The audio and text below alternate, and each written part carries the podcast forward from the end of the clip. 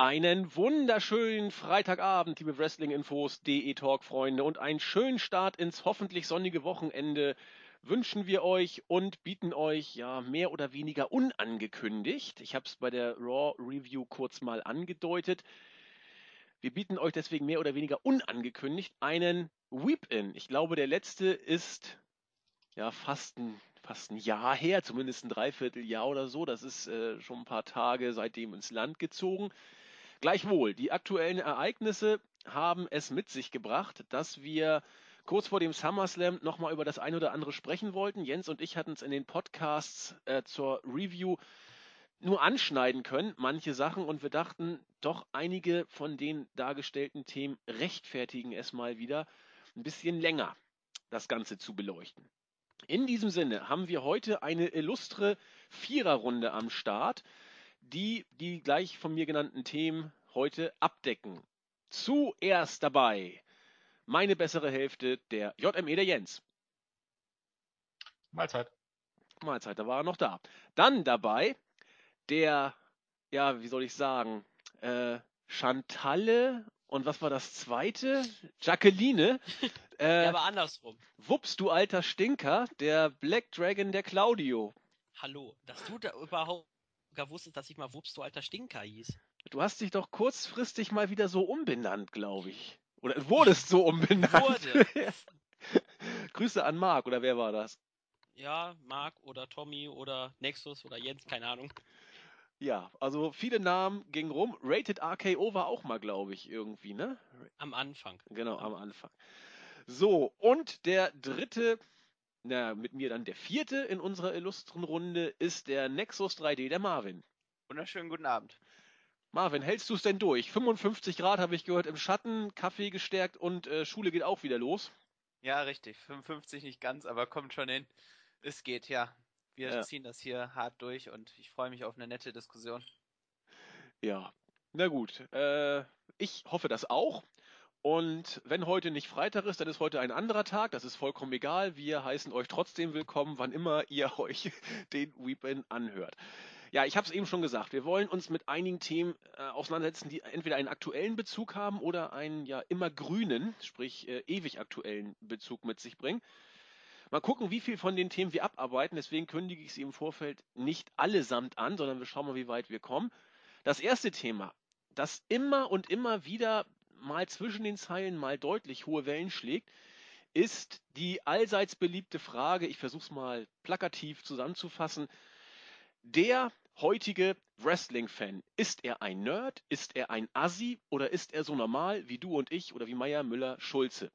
Das Thema kam einmal, ich weiß nicht, Jens hat es mal bei einer Raw Review kurz aufgebracht. Es gab auch auf der Startseite große Diskussionen, weil Jens eben damals, glaube ich, die Sache so auch äh, ansprach, äh, dass die Mediendarstellung, die wir nachher auch nochmal kurz äh, aufgreifen wollen, Wrestling doch eher als eine ziemliche Assi-Veranstaltung rüberbringt, während viele, zumindest Smart Marks, doch eher äh, sich etwas mehr Gedanken über das Ganze machen und deswegen manchmal auch äh, vielleicht eher so im Abitur-Studentenbereich anzusiedeln sind. Das äh, hat Jens Gott sei Dank noch äh, relativiert, weil wir es natürlich so auch nicht meinen. Jens wollte damit sagen, glaube ich, du kommst gleich zu Wort, äh, dass man auf jeden Fall nicht sagen kann, Wrestling-Fans sind in der Regel Vollpfosten. Jens. Ich glaube, ähm, ich weiß nicht, gar nicht, wo man da so wirklich ansetzen soll. Das Ding ist einfach, es gibt natürlich vorgefertigte Urteile äh, in den USA wie in Deutschland. Hm, ansonsten ist es wie eigentlich bei fast jedem Fernsehprogramm, dass es ein, ein, also die Zuschauer, dass es ein Querschnitt ist durch die Gesellschaft. Ähm, aber es gibt auch noch einen Unterschied zwischen den Leuten, für die eine Show produziert ist und die Leute, die sich letztendlich angucken. Weil ähm, dass jetzt unbedingt so ein bisschen was von diesen RTL ähm, 2 und RTL und ProSieben Nachmittagsprogramm, dass das jetzt für Akademiker gemacht ist, möchte ich ganz stark bezweifeln. Was ich nicht bezweifle, ist, dass es sich der eine oder andere Akademiker trotzdem anschaut und sei es nur ähm, des Autounfalls wegen. Also ich glaube, da gibt es ein bisschen den Unterschied.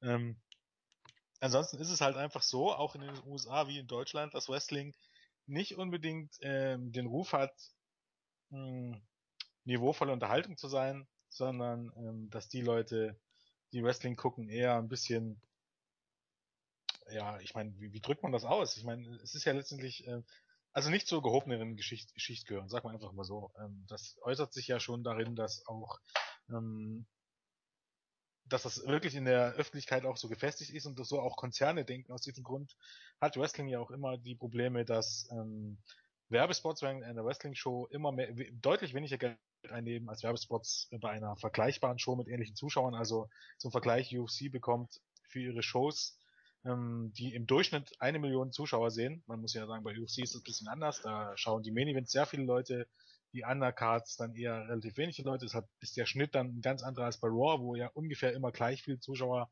sind. Aber UFC mit einer Million Zuschauer bekommt das für einen Werbespot bekommt der TV-Sender während einer UFC-Show mit einer Million Zuschauer das Dreifache, was WWE bekommt.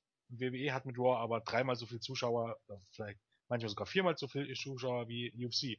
Kann sich also jeder ausrechnen, wie das ungefähr ist, weil eben viele Konzerne, jetzt zum Beispiel, nehmen wir einfach mal, sagen wir jetzt mal, Mercedes sagt, äh, Wrestling, also wegen einer Wrestling-Show möchte ich keine Werbung ausgestrahlt haben. Und dementsprechend drückt das die Preise. Und das sagt ja schon viel aus. Und das ist in Deutschland am Ende des Tages nicht viel anders. Ähm,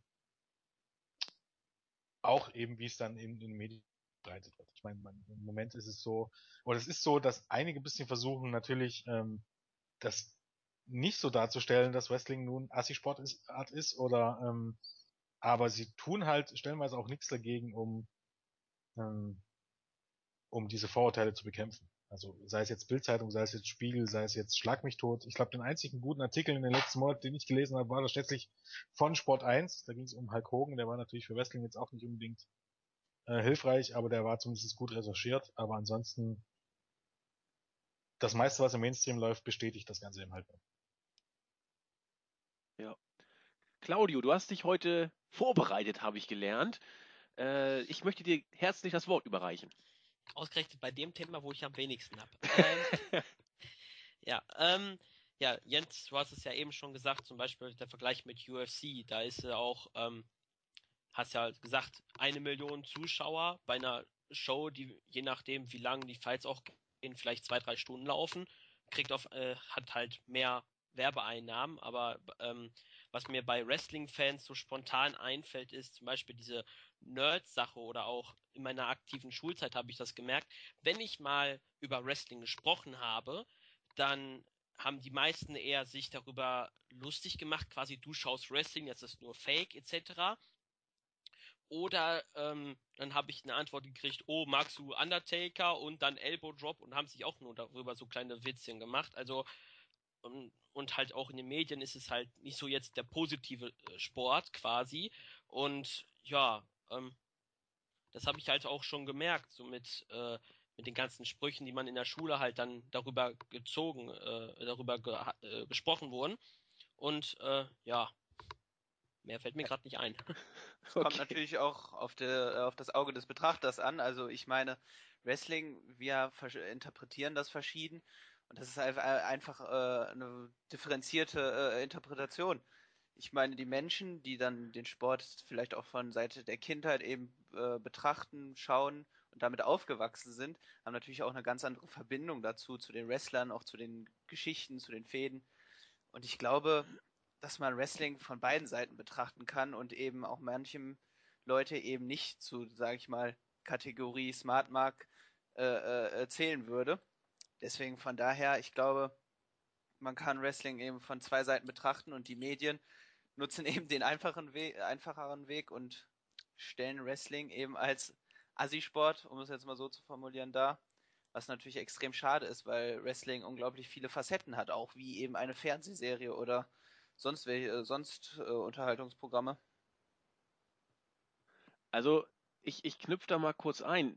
Das hast du, finde ich, sehr schön gesagt. Wrestling oder gerade Wrestling hat zwei Seiten, also mindestens zwei.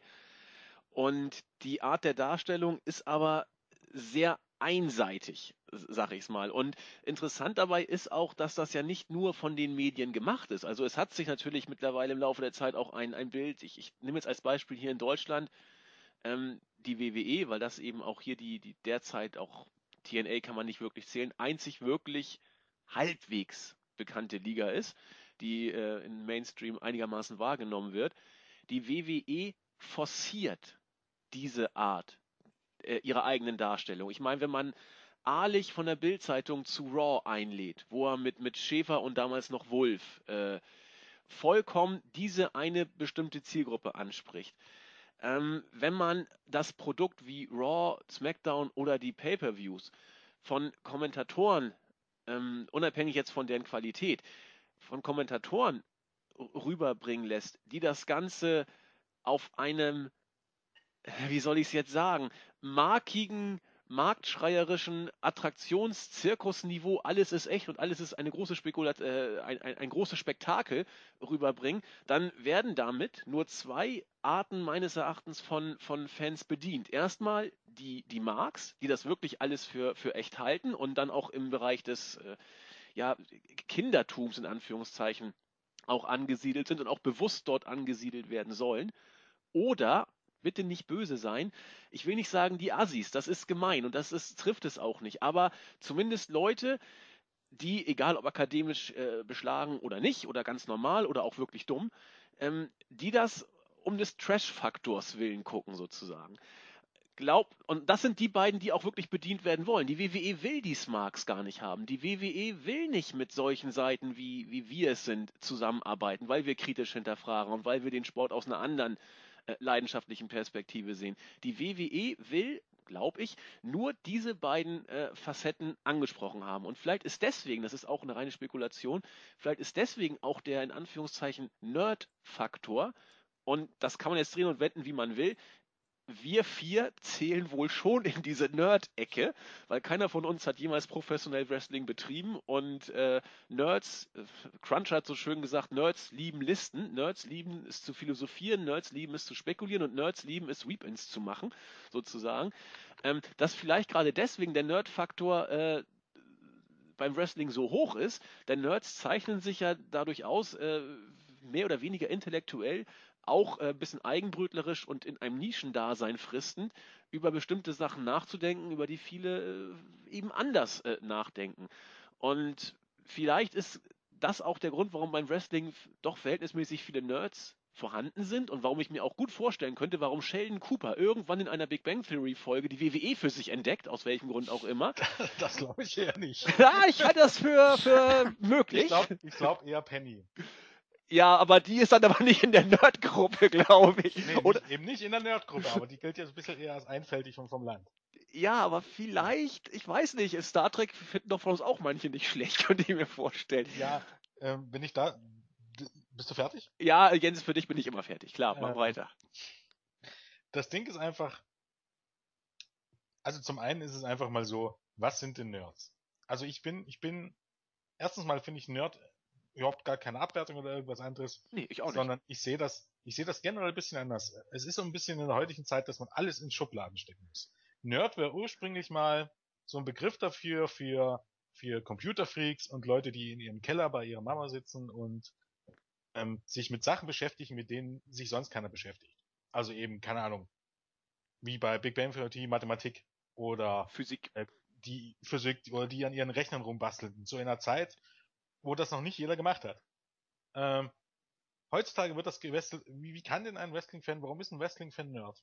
Wenn ein Wrestling-Fan Nerd ist, weil er, weil er gern über Wrestling diskutiert und äh, oder weil er gern über sein Hobby diskutiert, dann ist jeder Fußballfan ein Nerd. So einfach ist das. Denn Nerd sagt dann im Grunde aus, dass man gerne sich mit Sachen beschäftigt und über Sachen diskutiert, die im Grunde ähm, die im Grunde seicht sind, oder das ist nicht der richtige Ausdruck, ich habe es auf der Zunge, aber mir fällt es nicht an, die im Grunde trivial sind. Die, der gerne über triviale, triviale Sachen diskutiert. Und dann sind wir einfach bei, beim Punkt, dann ist jeder Mensch ein Nerd. Jeder Mensch, der ein, ein Hobby hat. Dann ist derjenige ein Nerd, der, der gerne im Garten sitzt und gerne, gerne Unkraut jätet und gerne Blumen pflanzt, der interessiert sich für Blumen. Dann ist er ein Nerd, weil ich interessiere mich einen Scheißdreck für Blumen. Dann ist jeder, der ein Fußballfan ist und gerne über Fußball diskutiert, der ist ein Nerd. Mm, jein. Also, äh, natürlich, es kommt immer darauf an, wie man Nerd definiert. Und ich Ja, habe ich hab das, defini- Definierst du Nerd? ja, ich habe da letztens mal versucht, eine wissenschaftliche Definition sogar zu finden. Es, oh, verdammt. Ähm, Ja, wahrscheinlich meinst du wahrscheinlich eher, dass Nerds Leute sind, die sich so mit Nischensachen beschäftigen. Fußball, Also, aber ja, ja, Nein. ja, ja, warte, wer warte. sagt denn, was eine Nische ist? Ja, ja, eben, genau, das ist der Punkt. Da, dass Für mich, dadurch, ist, für mich ist Gartenarbeit eine Nische. Genau, weil die, das im dich Leben nicht nicht interessiert, genau. Richtig, ja. Ah, das, Ja, Entschuldigung, nee, Marvin. ruhig, Andi. Nee, ich, ich, ich mach du mal weiter. Ich google jetzt Nerd und äh, Ja, gut, nein, ich habe das schon mal gemacht und dann, äh, wenn du erzähl erst mal kurz, weil ich würde dann auch eine meine Nerd-Definition noch mal einbringen. Ja, ich kann den Punkt von Jens auf jeden Fall verstehen, weil äh, wenn wir uns als Nerds bezeichnen, äh, drängen wir das Wrestling sozusagen äh, sofort oder stufen das Wrestling als Nischenprodukt ein. Und dadurch äh, grenzen wir uns da automatisch ab. Aber ich sehe das genauso wie Jens, dass äh, ähm, wir ein, den Sport lieben und deswegen über den Sport diskutieren. Genauso wie Fußballfans, die sich im Stadion treffen jedes Wochenende oder darüber diskutieren und äh, was weiß ich, Zeitungen kaufen, um sich darüber zu informieren. Und äh, wir sind einfach Fans von, diese, von diesem Sport, Wrestling. Und ich meine, Definition Sport äh, wird ja auch immer sehr groß, vor allem in den Medien dann aufgetan, dass Wrestling kein wirklicher Sport sei. Was ja eigentlich nochmal eine andere Diskussion ist. Auf jeden Fall finde ich, ist Nerd ein ungerechtfertigter Begriff, weil wir einfach Fan von einer Sache sind und uns damit beschäftigen. Das ist ein Hobby und das wir mehr oder weniger ausleben. Und wir sind halt Menschen, die uns damit intensiv beschäftigen und die Menschen, die dann Wrestling, sag ich mal, dann auch angeben, wie zu gucken, weil sich Leute da irgendwie auf die Köpfe hauen und keine Ahnung oder noch nicht mal merken, dass es Show ist, dann die haben dann den Wrestling nicht verstanden oder schauen es aus niederen Unterhaltungsgründen, wie ich es jetzt formulieren würde. Ja, das kann ich Also ich glaub- nachvollziehen. Es geht ja noch, noch viel weiter. Also grundsätzlich zu sagen, ähm, ähm, dass, dass es irgendwie zwei Gruppen anspricht, wenn man auch so möchte, von wegen, die einen sind Akademiker und die anderen sind, sind so unterschiedlich und dumm. Das, schon das ist falsch. Ich kann dir Leute nennen, die mit der achten Klasse aus der Schule gegangen sind, die intelligenter sind oder, oder die, die umgängliche, bessere und auch klar denkende Menschen sind, als Leute, die einen Professortitel haben. Definitiv, das will ich auch gar nicht dieses Vorteil. Also, also schon da ist das ja mit dem Gruppen gar nicht. Es gibt Leute, die einen Professortitel haben und in der NPD sind. Das sind für mich Idioten. Und die sind Natürlich, für mich klar. nicht klug. Die sind für mich zum Beispiel bestenfalls Fachidioten. Die haben Glück, dass sie sich in einer anderen Sache auskennen und dort einen Professortitel gemacht haben. Und, lustigerweise, äh, wenn du Wikipedia auslegst, bei Nerd ist, ähm, ist natürlich, äh, da steht dahinter Englisch für Fachidiot, Computerfreak, Sonderling, Streber, Geek, Außenseiter. Das sind alles Sachen, die, die, die, die man überhaupt gar nicht fassen kann. Was ist denn ein Fachidiot? Im Grunde ist dann also, ist dann jemand, äh, könnte auch fast jeder ein Fachidiot sein. Fast jemand, der sich intensiv mit seinem Beruf beschäftigt und Genau, ganz in der ja. Ist, ist ein Fachidiot und ist damit ein Nerd. So, irgendwie, also ich- verstehe, was ihr meint und kann das auch sehr gut äh, nachvollziehen, habe auch gar kein Problem damit, das, das, das so stehen zu lassen letzten Endes. Ich habe ja Marvin eingangs nochmal äh, meine Nerd-Definition äh, nochmal angekündigt und wollte da aber auch selber nochmal die, die Wikipedia-Definition mir angucken. Ich habe sie mir jetzt angeguckt und Jens hat sie aber auch eben schon gesagt. Nerd, Englisch für Fachidiot, Computerfreak, Sonderling, Streber, Geek, Außenseiter. Ein gesellschaftliches Stereotyp, das besonders für Computer, Science Fiction oder andere Bereiche aus Wissenschaft, Technik, vertiefte Menschen steht. Auf Wissenschaft und So, meine Nerd-Definition, und das, da gehe ich mit Jensen, ja, ich gehe nicht konform, ist falsch, oder ich, ich interpretiere den Nerd-Begriff ein bisschen anders. Für mich ist eben Nerd nicht gleich Fan. Das ist eben der Unterschied zu den ganzen, was ich, wie Jens sagte, Fußballfans.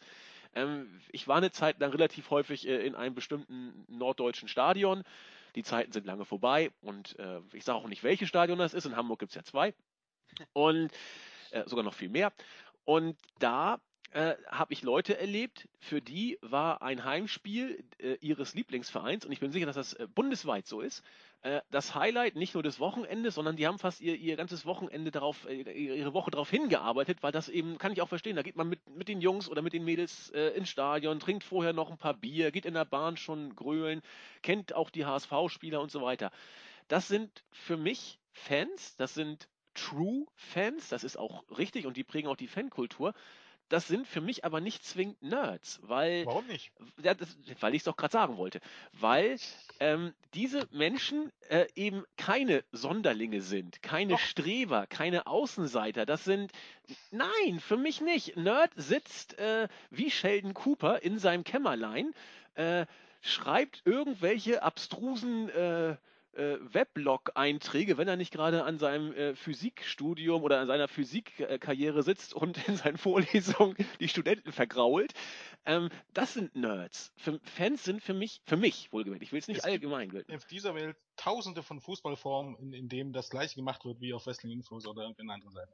Ja, Und die Leute gehen dann in die Halle und, und schauen sich ein Fußballspiel an. Wrestling-Fans gehen dann in die Halle und schauen sich, schauen sich Wrestling-Shows an. ja, genau, das Ist sind. Wrestling-Fans. Nein, da ist kein ein Unterschied. Da ist kein Unterschied. Ja. Aber das sind für mich auch keine Wrestling-Nerds. Ich versuche. Nein, Jens. Hä? Nerds sind für mich Leute, die bestimmte Themen äh, in dieser Außenseiter oder äh, im Zimmer ver, verdingsten pseudowissenschaftlichen Sache angehen und ganz anders drüber reden als Fans. Wenn du mit, wenn, im Stadion neben einem Dann Fan ist, sitzt, Dann, dann ist fast jeder Fußball-Hardcore-Fan ein Nerd. Schau, schau dir einfach an, wenn du jetzt hier bei unserem, bei unserem ähm, WhatsApp-Chat, äh, wenn die unsere Leute über Fußball reden. Dann sind das alles Nerds hoch 10. Die reden über Fußball, als wenn das das Wichtigste auf der Welt wäre. Dann ist das ein Nerd. nein, für mich nicht. Doch. Aber wo, wo, wie definierst du? wo- Du hast, doch- du hast doch aber gerade so definiert. Du hast Nein. so definiert. Doch, du hast gerade gesagt, die sich über, über eigentlich eine irrelevante Sache wissenschaftlich aus, auseinandersetzen und das auf, auf, auf den Protest heben und das äh, dann noch genauer rangeben, warum, warum äh, dies und jenes gut und toll ist und dieses jene nicht ist. Dann, dann ist, dann ist, sind Fußballfans Nerds. Hm, Nein, das sehe ich nach wie vor eben anders. Das so hast sind du aber tatsächlich Nein. gerade erklärt. Dann lass, lass mich kurz noch einen anderen Punkt anführen. Du hast, äh, du hast gesagt, du, dass du die Fußballfans, die dann, äh, dann nach, zum Stadion fahren, in der U-Bahn oder äh, im Bus dann grölen, das sind für dich jetzt keine Nerds. Habe ich Nein. das richtig verstanden? Genau. das sind Aber Fans. Prüfen wir doch mal einfach die Motive dann ein, ein, eines jeden Fans, eines Fans, sei es vom Fußball und äh, ähm, oder vom Wrestling. Also das ist ja, wenn wir uns mit diesem Sport beschäftigen, ja einfach, wir haben eine bestimmte äh, Motivation, eine Faszination dahinter. Das ist ja, also ich zum Beispiel, ich würde es einfach äh, als Unterhaltungsmedium betrachten, also quasi als ähm, ja, es klingt jetzt ein wenig krass, aber so, so eine Flucht aus der Wirklichkeit. Ein Unterhaltungsmedium, was mich interessiert und was mich womit ich mich gerne beschäftige. Und ähm, ich glaube, dass, dass da dahinter immer so die gleiche Motivation steckt. Das ist so für dich eben ein Hobby, ist ja so, so, so, sozusagen eine Flucht aus dem Alltag. Und ähm, wenn du dich damit intensiver beschäftigst und eben dann auch äh, einige Zeit aufwendest, würde ich schon sagen, dass dann, dass es schon die Definition eines Nerds trifft. Und vor allem, die, ich, ich finde dieses Wort einfach auch allgemein unpassend, um Fans zu beschreiben. Also ich, ich finde da auch, ich sehe da auch keinen Unterschied, genauso wie Jens. Also ich, Also für mich ist Wrestling nicht nur ein Unterhaltungsmedium. Für mich ist, ist Wrestling ein, ein hochinteressanter und komplexer Sport, wo man schon darüber trefflich und grenzenlos diskutieren kann, warum ein Mensch sich überhaupt dieser Sportart verschreibt, die ja doch sowieso nur äh, abgekartet ist. Jeder weiß, dass man äh, ja, trauriges Beispiel wieder Roddy Piper oder Dusty Rhodes, dass äh, zumindest die Gefahr, relativ früh zu sterben, da ist. Äh, trotzdem machen das Leute. Ähm, Ich glaube, all das fast, das ist für mich mehr ein, ein Faszinosum, ein Stück weit, als äh, ein reines Unterhaltungsmedium. ich glaube, da ist aber einfach das Problem, ähm, das hat einfach was mit Etabliertsein zu tun und das hat was damit zu tun, wie äh, wie wie es eben dargestellt wurde, weil ähm, diese diese diese Diskussion und ich bin ja jemand, der gern an so diese Diskussion aufmacht, obwohl ich selber Fußballfan ist. Könnte ich dir sofort sagen, wenn jemand sagt, warum guckst du Wrestling, könnte ich sagen, warum guckst du Fußball? Da rennen 22 Leute im Ball hinterher und treten gegen den Ball und kämpfen darum, wer als erstes in, den viereckigen Kasten wird. Das ist so trivial und im Grunde dumm, dass das eigentlich jedem sofort das, und das gilt für jede Sportart. Warum gucke ich mir im Sommer Leute an, wie sie um die Wette auf einer, auf einer, auf einer Sand, äh, Aschebahn laufen? Weil es echt ist, Jens. Das Nee, kommt, nee, aber das kommt als Wrestling- Das Antwort. ist ein Totschlagargument. Dann dürfte niemand mehr Fernsehserien und niemand mehr Kinofilme gucken. genau, weil Wrestling wird Grunde ist jede, fast jede Unterhaltung ist trivial, weil sie eben dazu dient, dass, dass die Leute abschalten können. Genau. Nein. Das Wrestling wird ja auch äh, so heruntergebrochen. Wenn du dann dich mit irgendjemandem unterhältst und, äh, und äh, der sich fragt, ja, warum äh, würdest du Wrestling gucken, dann würde der ja sagen, nee, ich will mir keine halbnackten Männer angucken, Genau. die sich, die sich im Ring begegnen. Das ist ja, du, du, jeder Sport wird, kann man ja dann auch so aus einer äh, ähm, oberflächlichen Sicht betrachten, ne? Natürlich, aber das Argument, warum Wrestling gesellschaftlich nicht so anerkannt oder in dieser merkwürdigen äh, Stellung eben wahrgenommen wird, ist ja der, das ist ja alles abgesprochen. So. Genau, und das ist ja anderswo Ja. äh, angeblich nicht. Und äh, darin unterscheiden sich sämtliche Sportarten. Das muss man auch tatsächlich so sehen. Darin unterscheiden sich sämtliche Sportarten vom Wrestling, weil da der Competition-Gedanke einfach, äh, mit Ab Ausnahme vom Radsport, haha, ähm, na gut, da geht es auch wer am meisten. Da Nein, sollte, da sollte man also gerade heute relativ vorsichtig sein. Bitte was? Also gerade gerade mit diesen Radsportwetten sollte man mittlerweile echt Ja, das war doch auch warum? nicht böse oder Weil, ernst mit, gemeint, weil Jens. seit zwei oder drei Oh, Wochen nämlich äh, mehr oder weniger rausgekommen ist, dass gesamte Olympia zugedopt ist bis oben hin. Ja, das Der große Unterschied ist, bekannt. beim Radsport, den Radsport hat man aufgegeben und den Radsport hat man gesagt, okay, wir geben jetzt zu, dass alles gedopt ist und beim äh, bei allen anderen Sportarten äh, halten die großen, die großen, ähm, die großen Dachverbände die Hand drüber und sorgen dafür, dass es niemals rauskommt. Wie Gut. zum Beispiel das IOC. Ich Das entschuldige mich für meinen schlechten Witz, aber in, im Großen und Ganzen, und da, da gibt es in der Tat Unterschiede, wird jeder Sport eigentlich ähm, in Abgrenzung zum Wrestling als eine Competition-Sportart wahrgenommen, wo der Beste gewinnen soll. Und dass der Beste gewinnt, das lockt die Leute dazu, eben zuzugucken. Sei es Skispringen, sei es Fußball, sei es Eishockey, was auch immer. Und beim Wrestling ist es eben abgesprochen. Und das ist der Grund, warum es eben differenziert betrachtet wird. Wobei beim, ähm, beim Boxen oder MMA generell gibt's auch manche Kämpfe. Zum Beispiel habe ich letztens ein äh, Phantom, Phantom-K.O. gesehen beim Boxen. Da schlägt einer viermal in der Luft und der Gegner ist platt. Also es gibt auch dieses, es ist nicht abgesprochen. Das ist bei manchen Situationen, da merkt man, hm, da ist etwas komisch. Zum Beispiel, ähm, Bellator hatte diesen Freak-Fight Kimbo Slice gegen Shamrock oder Frank Shamrock. Und Shamrock, eigentlich einer der besten, der am Boden ist, macht einen Würgegriff und Slice, der eigentlich dafür bekannt ist, auf dem Boden äh, schneller zu tappen als John Cena bei einem Submission-Griff, ähm, der tappt nicht und befreit sich auf einmal. Und die sollen sich auch im Clinch, wo Kopf an Kopf war, sollen, sollen da ein paar Sprüche gelandet sein von wegen, jetzt hau nicht mehr so hart zu, etc. Also, dass nicht alles, dass nur Wrestling nicht ab, dass nur Wrestling abgesprochen ist, das würde ich nicht auf alle anderen Sportarten beziehen. Ich glaube, das geht auch ein bisschen, bisschen am Thema vorbei, weil zum einen ist es erstmal, ähm, was ist denn Sport? Sport ist nichts anderes als ein Überbegriff für körperliche Aktivitäten. Möchte mir jetzt jemand sagen, dass äh, beim Wrestling, dass es da keine körperliche Aktivitäten gibt? Nein, Jens. Siehst du, jeder, der was anderes sagt, hat also schon kein, keine Ahnung davon, was eigentlich Sport heißt. Wettbewerb, das ist aber wieder ein, ein anderes Ding. Ich bin nämlich trotzdem, wie gesagt, Sportler, wenn ich, wenn ich jeden Tag joggen gehe, bin ich trotzdem Sportler, obwohl ich gegen niemand kämpfe. Weil es gibt einen Unterschied zwischen Wettbewerb und Sport. Das ist, das ist schon mal ein Fakt. Ja, natürlich. Und dann gibt es einfach ein Problem. Da kann man auch jetzt auch gut die Brücke schlagen zu das, was wir vorhin schon, zu dem, was wir vorhin schon gesagt haben. Ähm, was das Bild in der Öffentlichkeit ist. Wir beziehen uns jetzt mal auf Deutschland. Und das ist nun mal, dass es kein Sport ist, sondern dass es, ähm, ja, dass es fake ist, wird ja immer so schön gesagt. Und dass die Leute nur so tun, als ob und so weiter und so fort. Und hier wäre es einfach auch der große Kritikpunkt, den ich habe, nicht die Tatsache, dass die Bildzeitung, das Spiegel, das Fokus und so weiter darüber berichten. Wobei eben Spiegel und Fokus gerne mal nur die Sachen von der Bildzeitung übernehmen. Ähm, sondern äh, wie darüber berichtet wird. Es, es, es spricht überhaupt gar nichts dagegen, das Ganze als, als großes Event zu vermarkten und als, keine Ahnung, als, als, als große Show und ähm, das ist alles okay und das ist alles legitim. Das Problem ist, wenn man das nur darauf reduziert und auch K-Fape nicht wirklich bricht und das dann nur auf, auf wirklich die ganz trivialisieren, also hier die Muckimiezen und diese Muckimiezen sind noch solo und bla bla bla bla bla. Wenn man es nur auf diese. Scheiße, ja, ja, wenn man es nur auf diese Scheiße reduziert, wirst du das Bild in der Öffentlichkeit nicht ändern. Und das ist das Problem. Ähm, das, was wir machen oder das, was wir versuchen, ähm, meine, letztendlich ist es vollkommen irrelevant, weil es wir nur bei den Leuten, äh, wir ohnehin nur die Leute erreichen, die es wissen, was ja wieder das allgemeine Problem ist. Aber ist ja, dass Wrestling noch ein bisschen was anderes ist und dass Wrestling eben trotz allem natürlich ein Sport ist, wo es natürlich nicht um den eigentlichen Wettkampf geht, zumindest nicht um einen Wettkampf, wo Rekorde gemessen werden.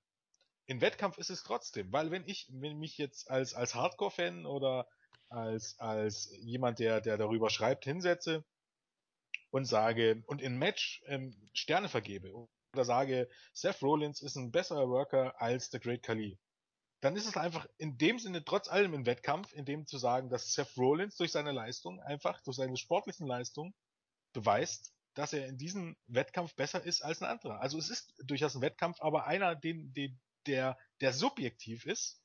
Und wenn man jetzt genau nimmt, ist auch Turmspringen subjektiv. Da sitzen Leute da und bewerten das dann. Ähm, und danach wird dann entschieden, wer gewonnen hat. Hier wird nicht danach entschieden, wer gewonnen hat, aber es ist sehr gut zu vergleichen mit Turmspringen oder mit, mit Tanzen, mit, mit, mit Wasserballett oder lauter so ein Quatsch. Auch da ist es eine subjektive Einschätzung, sondern es geht nicht nach, nach, nach, ähm, nach, nach, nach Höhen, nach Schnell Schnelligkeiten, äh, nach Toren oder was auch immer. Es geht danach, was einzelne Menschen darüber denken. Der große Unterschied ist beim Wrestling, äh, lustiges Thema, da könnte man auch noch, äh, noch, noch, ähm, noch einen Podcast drüber machen, äh, hat es nichts zu sagen, ob jemand der Bessere ist, der bessere Sportler in diesem Bereich ist, sondern es wird nach anderen Kriterien entschieden. Das ist der einzige, einzige Punkt. Aber dieses Wrestling ist fake, ist natürlich so weit verbreitet, dass man dagegen nicht ankommt und man muss den Leuten halt erklären, was die Faszination an Wrestling ist. Nicht die Tatsache, nicht nur die Tatsache, dass es eben in Unterhaltungsform ist, wie jede Fernsehserie, wie jeder Kinofilm, sondern was in Sachen Wrestling der Sport ist. Und das ist auch einfach der Unterschied zwischen den Hardcore-Wrestling-Fans und den, na, ich sag jetzt mal normalen Wrestling-Fans. Mit einem Hardcore-Wrestling-Fan werde ich mich immer darüber unterhalten können, äh, wer der bessere Worker ist und wer der bessere Mike ist und wie eine Storyline hätte sein müssen und äh, mit dem normalen Wrestling-Fan, und ich entschuldige mich bei allen, die ich das jetzt höre, die machen sich ihre Gedanken darüber, warum ihr Liebling jetzt hier nicht gewonnen hat. Und die sind stellenweise auch noch, noch anders drin. Und ähm, das ist auch gut so, aber ich ziehe auch meine Faszination aus Wrestling aus anderen Sachen, als jetzt der 0815 ähm, 0815 klingt jetzt ungefähr fies, aber das ist gar nicht so gemeint, als, aber als jetzt der, der, der normale Wrestling-Fan.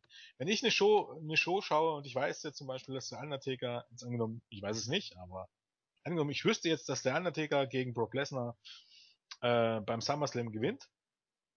Trotz, diesen, trotz dieses Wissens könnte ich, wenn das Match richtig klasse wird und wenn das ganze drumherum richtig klasse wird, noch genauso genießen, als wenn ich es wenn nicht, nicht wüsste. Vielen würde das vor allem schon, schon alles versauen, weil ich auf, als, als Hardcore-Fan auf ganz andere Dinge schaue.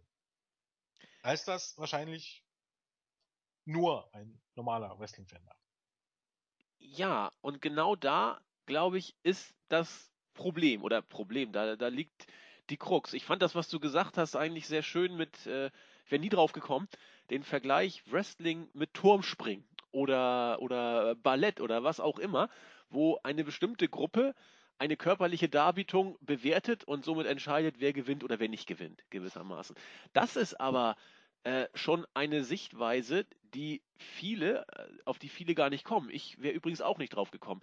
Der, der normale Mainstream-Sport-Fan oder der, der, der normale äh, Mitbürger sozusagen, der sagt doch, die Kämpfe sind abgesprochen. Und da sagen wir, ja, sind sie. Ja, warum guckt ihr den Scheiß denn an? Ja, äh, weil wir da drin eben viel mehr sehen und weil wir diese körperlichen äh, Leistungen äh, äh, bewundern und äh, was auch immer, weil wir da noch alles als Faszina Faszinosum sehen. Das werden normale Menschen in Anführungszeichen nie verstehen. Da bin ich mir nicht hundertprozentig sicher. Man muss es ihnen ordentlich erklären. Und natürlich müssen die auch gewillt, äh, gewillt sein, es ähm, genau. Wollen, Sonst ja, kommst du nur wie Zeuge Jehova oder so ähnlich nachher. Ich, ich werde jetzt nicht irgendwie in, in totalen Volldödel versuchen, irgendwas versuchen zu erklären. Also, ne? Nexus? Da kennt man schon, wo Hopf und Malz verloren ist. Marvin, du? Ja, ich wollte nur anfügen eben, dass das, ähm, dass man auch merkt, wenn da Interesse besteht, dass jemand das verstehen möchte. Also genauso wie Jens jetzt gerade gesagt hat. Also wenn dann jemand schon sagt, ja, äh, hier diese, diese halbnackten Männer, äh, die, die, woran, was fasziniert dich daran? Da habe ich dann schon keine Lust, da irgendwie eine vernünftige Diskussion zu führen, weil ich mich dann einfach, also ich empfehle auch niemanden eine tolle Serie, wenn ich nicht weiß, dass die, derjenige das nicht zu schätzen weiß.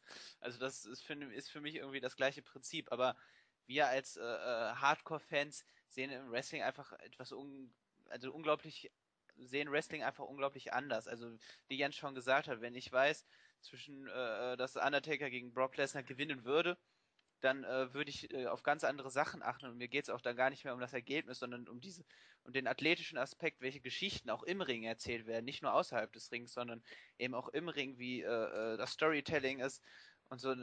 Wie gesagt, das ist einfach, ähm, es geht viel tiefgründiger dann und ähm, das ist halt dann auch, kommt eben dann immer auf den jeweiligen Gesprächspartner an, ob man das jeweils so vermitteln kann. Gut. Ähm, Claudio, du warst irgendwie so ein bisschen untergegangen. Ich möchte dir zu dieser äh, Diskussion, die doch langsam, äh, zumindest was diesen Themenaspekt angeht, auf die Zielgerade kommt, auf jeden Fall noch äh, nicht das letzte Wort, aber zumindest noch mal jetzt Gelegenheit geben, äh, zu interve intervenieren. Ja, äh, Nexus hat es ja gerade eben schon gesagt. Ähm, wenn jemand sagt, Wrestling ist, ich sag jetzt mal grob, scheiße, es ist alles gestellt, es ist alles gefaked, und so weiter, dann äh, ist diese Person auch nicht gegenüber äh, Wrestling gegenüber offen und hat auch vielleicht äh, eine andere Meinung, wenn er sich selbst anguckt, weil der will es ja schon generell nicht von Anfang an ansehen, weil er halt weiß, es ist gestellt. Und manchmal, so wie Nexus gesagt hat, wir haben halt diesen athletischen Aspekt oder ähm, zum Beispiel dieses Storytelling, wie macht man, wie erzählen sie diese Geschichte, das sind Facetten von Wrestling, die man als Hardcore-Fan mehr drauf achtet, als wenn man jetzt darauf achtet, Undertaker gewinnt gegen Lesnar oder Lesnar gewinnt gegen Undertaker. Mhm. Bevor ich kurz nochmal zusammenfasse, was wir als Ergebnisse vielleicht äh, festhalten können, meine persönliche Meinung dazu ist, ich glaube trotzdem, dass es fürs Wrestling auch nach wie vor verdammt schwer sein wird, in, in Deutschland oder generell äh, über ein bestimmtes Nischenpublikum hinaus Fuß zu fassen, weil ähm, es unglaublich schwer ist, äh, mit diesem, da treten doch nur halbnackte Männer gegeneinander an in abgesprochenen Kämpfen. Das wird das wird auf so viele so abschreckend wirken, wenn man dann auch noch die, äh, Inszenierung der WWE in der Öffentlichkeit sieht, wie sie sich zum Teil auch selbst inszenieren möchte, das muss man immer wieder dazu sagen, die WWE hat den größten Einfluss mit auf ihre Berichterstattung, dann wird das hier auf eine bestimmte Zielgruppe hinauslaufen und es wird auch schwer, dass sich daran irgendwas ändert. Es, es bleibt dabei. Äh, Marx, Smart Marks und äh, andere Leute. Und vor diesem Hintergrund wird diese differenzierte Wahrnehmung, wie wir sie an den Tag legen, bei manchen, klar, es kommt immer wieder neue auch bei uns ins Board. Wir freuen uns über jeden äh, neuen, der mal hinter die Fassade guckt und das interessant findet. Aber im Mainstream-Bereich, ich glaube, wir werden in fünf Jahren nicht sagen können, äh, jetzt kämpft die WWE mit den Quoten der Bundesliga. Das wird äh, schwer machbar sein. Gleichwohl, ich fasse mal zusammen. Wir ja, sind, lass mich kurz noch ja, eine Sache sagen. Klar. Ähm, tut mir leid, bevor wir das Thema dann abschließen, dann wäre es ein bisschen albern, dann auch noch was hinzuzufügen. Aber ähm, halt diese Faszination Wrestling. Also ich finde das ganz interessant, weil man das, also gerade jetzt in unserem Forum, wenn man sich da trifft und diskutiert, äh, ist die Leidenschaft ja schon Grundvoraussetzung. Man diskutiert gar nicht so über die Beweggründe, aber ich finde das ein unglaublich faszinierendes Thema. Auch vor ewigen Zeiten mal einen Text von N2074, falls den jemand noch kennt, äh, äh, gelesen. Halt eben die Faszination Wrestling. Warum guckt man eigentlich das? Und ich glaube, da kann man auf jeden Fall Motive auch finden, die auch, sage ich mal, Menschen, die mit dem Sport vorher noch nichts äh, anzufangen wussten, äh, können da auch Motive entdecken, die in vielen Serien bedient wird. Also zum einen ähm, das beste Beispiel jetzt aus der aktuellen Zeit für mich persönlich ist Kevin Owens oder auch früher äh, Stone Cold Steve Austin. Das, äh, diese Charaktervielfalt, die in den Shows präsentiert wird, also was Wrestling auszeichnet, dieses dieses auch äh, so ein Anti-Held, einer, der gegen das System kämpft. Es gibt halt einfach verschiedene Motive, die im Wrestling bedient werden, mit dann eben sage ich mal, Charakteren und Wrestlern, die das dann auch ausfüllen können, die dann ähm, bestimmte, bestimmte Knöpfe drücken, die äh, ein, äh, bestimmte Gefühle freisetzen, einfach, um die, die mit denen man dann konfrontiert wird. Und so, und eben das beste Beispiel ist dann eben dann Stone Cold Steve Austin, der ein gro unglaublich großer Star dann zu dieser Zeit wurde, weil er sich gegen seinen Chef aufgelehnt hat, weil er eben äh, einen Scheiß auf das System gegeben hat und sein Ding durchgezogen hat. Und solche Charaktere, es gibt unglaublich viele und unglaublich verschiedene Arten, wie man das im Wrestling darstellen kann. Äh, äh, solche Charaktere, finde ich, zeichnen das Wrestling aus. Oder Kevin Owens, der ein unglaubliches Sprachtalent ist und ähm, unglaublich gut am Mick ist und gleichzeitig noch für sein und eben für seine Statur, und das ist ja auch im Moment eine große Diskussion, für seine Statur ein unglaublich guter Wrestler ist. Also es gehört zu einer meiner Lieblingswrestler und diese Verbindung einfach, diese Faszination, dass dann Geschichten erzählt werden, die äh, ähm, wo, wo, wo Charaktere präsentiert wird, die man sich vielleicht dann auch mal im Alltag wünscht oder einfach so eigene Motive wiederentdeckt, die man sonst vielleicht nicht so äußern würde. Und das, das zum Beispiel finde ich, also jetzt mal ganz grob zusammengefasst, das ist auch ein unglaublich vielschichtiges Thema. Äh, und kurz zusammengefasst. Dazu muss ich, dazu muss ich aber auch noch sagen, bis es, nee, mach erst zu Ende. Nee, nee, ich bin fertig, kannst weiter. Achso, da muss ich aber auch noch sagen, dass auch gerade am Thema mit Kevin Owens kann man so ein bisschen den Unterschied zwischen den Wrestling-Fans sehen. Natürlich. Es gibt nämlich Leute, die sagen, okay, äh, ich mag den und den und Wrestler und dann wird's äh, ganz schnell, also John Cena ist ein gutes Beispiel, gibt noch viele andere, ähm, oder Batista, da gibt's die, okay, ich mag John Cena nicht und deshalb sage ich, John Cena ist ein scheiß Wrestler und John Cena kann das und das nicht. Und das ist jetzt nicht unbedingt objektiv. Auf der anderen Seite gibt's die Leute, die sagen, Batista, den mochte ich immer, der ist ein toller Wrestler und deswegen, deswegen. Das ist auch nicht unbedingt objektiv. Und so gibt's auch genügend Leute. Hier, gerade erst auf der Startseite habe ich hier vor mir, schreibt einer mehr oder weniger, dass äh, äh, Kevin Owens ja absolut keine Ausstrahlung hat und auch am Mike eine Pfeife ist. Genau. Und da muss ich ganz ehrlich sagen, jemand, der sowas sagt, hat keine Ahnung von Wrestling. Äh, keine, keine Ahnung will ich nicht sagen, aber er ist ein Wrestling-Fan, das sind wir alle, aber wirklich Ahnung von der Materie hat er nicht. Am Ende des Tages. Richtig. Was ja, was ja auch wieder so eine Frage ist. Das ist genauso wie, wie ja, genau. Ich, mein, ich, ich sehe ich seh das, was ich sehen will. So einfach ist das. Ich, ähm, es wird jetzt auch Leute kommen, die, den könntest du jetzt ähm, Shinsuke Nakamura sein und die würden sagen, was ist das ein alberner, was, was zappelt denn der rum? Nervige Scheiße. Wenn ich dem jetzt sage, das ist der charismatischste Wrestler der Welt, würden die es nicht verstehen. Ich verstehe nicht, warum die es nicht sehen. Ich verstehe es auch nicht bei Kevin Owens nicht. Ich weiß nicht, ob sie ihm nicht zuhören, was er sagt. Ich meine, es geht ja nicht nur darum, ähm, es gibt ja gewisse Dinge, die sollte jeder sehen. Und die sollte jeder erkennen können. Jeder sollte erkennen können als Wrestling-Fan, wer ein besonders guter Wrestler ist.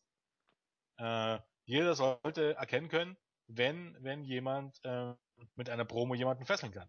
Genau, das hat auch nichts ich, mit, mit äh, Favoriten zu tun. Nee, natürlich nicht. D deshalb sage ich ja, wie, wie. Genau. John Cena ist ja, äh, John, ich kann, kann John Cena als Charakter überhaupt nicht leiden, aber man muss seine Fähigkeiten als Wrestler trotzdem anerkennen. Er ist nämlich kein schlechter Worker. Ja, natürlich nicht. Nein, eben. Das ist genau, ja der springende ja. Punkt, genau. genau. Und ja. ähm, selbst wenn ich eben jetzt sag, äh, ich jetzt sag Nakamura, okay, der, der zappelt albern rum. Wenn es nur der Punkt ist, dass du dieses alberne Rumgezappel anguckst und nicht umschaltest, dann ist das schon eine, Aussage von Charisma. Und ähm, das ist halt auch der springende Punkt, dass ich immer wieder erkenne, wo ich mir so sage, wo ich zugegebenermaßen sowas auch, auch in den USA weniger sehe als in Deutschland. Also in den USA, ich habe noch nie jemand sagen gehört, dass, dass Kevin Owens, also oder, oder schreiben gesehen, dass Kevin Owens schlechter Mike ist oder, oder keine Ausstrahlung hat. No, noch nicht ein einziges. Das gleiche gilt für Nagamura. Habe ich, hab ich in meinem Leben noch nicht ein einziges Mal gelesen. Und das ist tatsächlich äh, auch überraschend. Ich weiß nicht, woran es liegt, aber ähm, viele Dinge sind Geschmackssache natürlich, aber wenn man es objektiv betrachtet, sind da einige schon tatsächlich ein bisschen, bisschen über jede Regel. Also äh, bei aller Kritik, Kritik auch über John Cena und so weiter und so fort. Aber ja, naja. Es gibt auf jeden Fall ein Feld, wo man die äh, Wrestler und Worker objektiv anhand ihrer Leistungen äh, bewerten kann. Es, es ja. gibt ja auch häufig die Diskussion, ob ein Wrestler wie Daniel Bryan äh, das Face der Promotion werden könnte mit seiner Statur.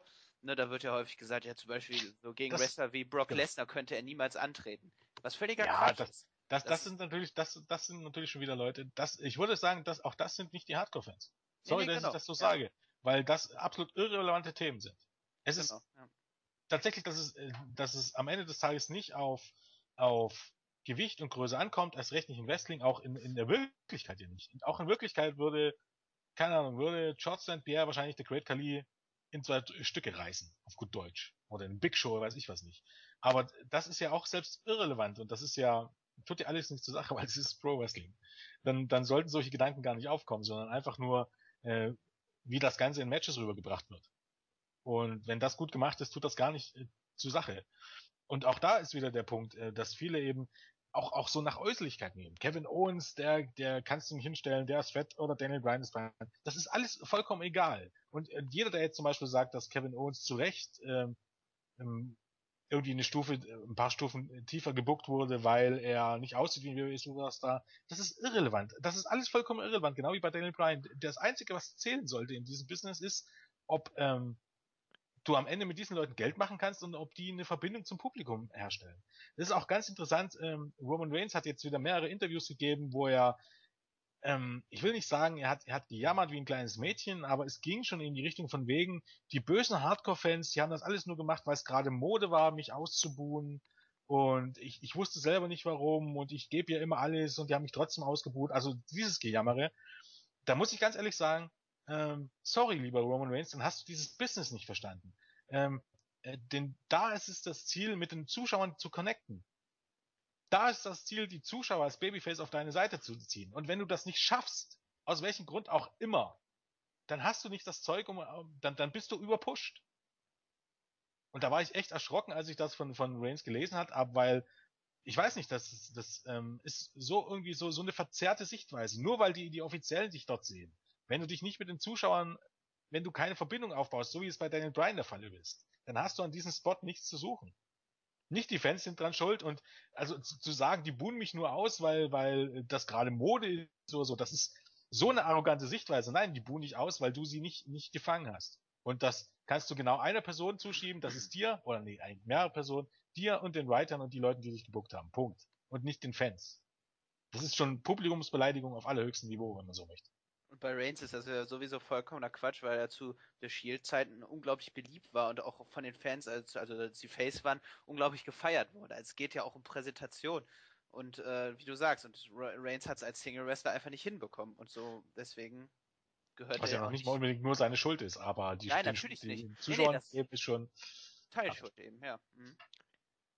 Ich würde gerne das Thema abschließen, kann aber leider nicht, weil mir eben noch was aufgefallen ist. Und zur Not reden wir über das Thema ruhig noch ein bisschen länger, lassen wir was anderes hinten runterfallen, weil das, das ist, glaube ich, ein Thema, über das man stundenlang philosophieren kann und dann machen wir es doch einfach mal so. Ich habe nochmal drüber nachgedacht, warum die WWE ihren Laden öffentlichkeitswirksam so darstellt, wie sie es eben tut. Und ich glaube, ich habe zumindest eine Idee. Ich frage mal rum. Jens, wie alt warst du, als du mit Wrestling angefangen hast? Ähm, oh Gott, warte mal. Ähm, elf. Marvin? Ich meine, ich war so 10, 11. Cla Claudio? Ja, so 10, 11 könnte Ja, ich, ich war 13, 14. Ich war ein Tick älter, war auch eine andere Zeit. Ähm, das war aber genau das, was ich mir gedacht habe. Der, der, der typische WWE-Durchschnittsfan oder auch Smart, wie auch immer, fängt an, Wrestling zu gucken, wenn er relativ jung ist also im, im Jungen- oder Mädchenalter zwischen 10 und 14 Jahren, so ungefähr kann man das vielleicht sagen. Und da, da, da funktioniert sowas auch. Die, die Show ist ja, ist ja bombastisch. Man hat da Helden, man hat also Daily Soap-mäßig vorgetragene äh, Storylines. Man weiß, wer gut ist, man weiß, wer böse ist. Die Guten sind auch meistens so wie John Cena oder Roman Reigns oder Daniel Bryan. Die kriegen dann nochmal die zweite Luft, wie sie Hogan in besten Tagen gekriegt hatte und gewinnen. Das nimmt einen ja auch, das findet man ja toll und das ist dann ja auch alles echt. Irgendwann merkt man dann, so echt ist es gar nicht. Und dann, so war es zumindest bei mir, äh, entweder man guckt weiter, weil man das äh, Programm interessant findet, so war es bei mir nicht, oder man wendet sich ab und sagt, boah, ist das scheiße und oh, ist das lächerlich und wie kann man nur und überhaupt. Und dann kommt irgendwann, und jetzt wieder, so war es bei mir, kommt irgendwann der Punkt, wo man guckt, wie, was ist denn aus den alten Leuten geworden, so eine nostalgische Kindheitserinnerung. Und wenn man wirklich ein Fable dafür hat, dann macht es auch wieder Klick. Dann, dann kommt man zurück und dann sieht man es eben aus dem Blickwinkel. Ob das jetzt tatsächlich von der WWE so durchdacht ist, dass man äh, bewusst die Kinder und bewusst äh, ja, äh, wie soll ich es denn jetzt sagen, äh, unterhaltungsschätzende Menschen äh, jenseits der, der 18 Jahre anspricht, sozusagen. Äh, aber wenn das gewollt ist, dann ist das vielleicht nicht das Schlechteste und dann wird erklärbar, warum man die WWE auch äh, öffentlichkeitswirksam so präsentiert, wie man es will, weil man eben die Kinder bewusst kriegen will und hofft, dass sie entweder bei der Stange bleiben oder als geturntes Marks wiederkommen. Ist mir gerade so eingefallen. Ich weiß nicht, wie, wie ihr das so seht. Ich glaube, das ist einfach. Es ist schwierig. Natürlich als Kind bist du bist du definitiv empfänglich dafür, eben weil du es auch noch für echt hältst. Ähm, Im Alter wird es dann einfach so, ja, entweder du bleibst dabei oder du kommst wieder. Aber ich glaube, das ist dann eben halt auch viel. Jetzt im Moment kann ich mir zum Beispiel vorstellen, dass es in der momentanen Phase oder in den letzten Jahren, dass es ähm, dass man schon sehr viel Liebe dafür haben muss, um bei WWE dabei zu bleiben, auch wenn man älter wird. Oder zu, Also ich glaub- zu kommen, wenn man älter ist, da, erst dahin zu kommen sozusagen. Ja, ne? natürlich, da, Ja. Das, das ist ohnehin ja, ich glaube, in Deutschland ist es noch ein bisschen anders. Ich rede eher von den USA. In Deutschland ähm, wird es sicherlich viele gegeben haben in, seit April letzten Jahres, die wieder zurückgekommen sind zu WWE, weil WWE wieder im Free TV läuft. Hm, Das sieht man ja auch an den Zahlen und, und es sind ja doch auch viele Erwachsene, die es gucken. Die sind sicherlich zurückgekommen. Aber in den USA glaube ich, dass viele in, ab in gewissem Alter dann abschalten, weil es ist eben doch ein Produkt, was nicht unbedingt auf Erwachsene ausgelegt ist. Und, ähm, Ja. Genau, gerade bei der WWE, also da Ja, ich denke, ich denke tatsächlich die Attitude Era oder so, ähm, obwohl es stellenweise nicht für Kinder geeignet waren, war die perfekte Zeit, um Kinder zu binden und doch den Erwachsenen viel zu geben, Ja, um Also- Kinder zu binden, genau, um sie zu binden, richtig. Ins Dunkle zu ziehen. Ja, genau. ja gut, aber dann sind wir, glaube ich, äh, jetzt am Ende, was diesen Punkt angeht. Ich fasse mal zusammen. Wir sind uns uneins, was die Definition des Nerds angeht. Wir sind uns einig, dass Sport, äh, dass Wrestling definitiv ein Sport ist.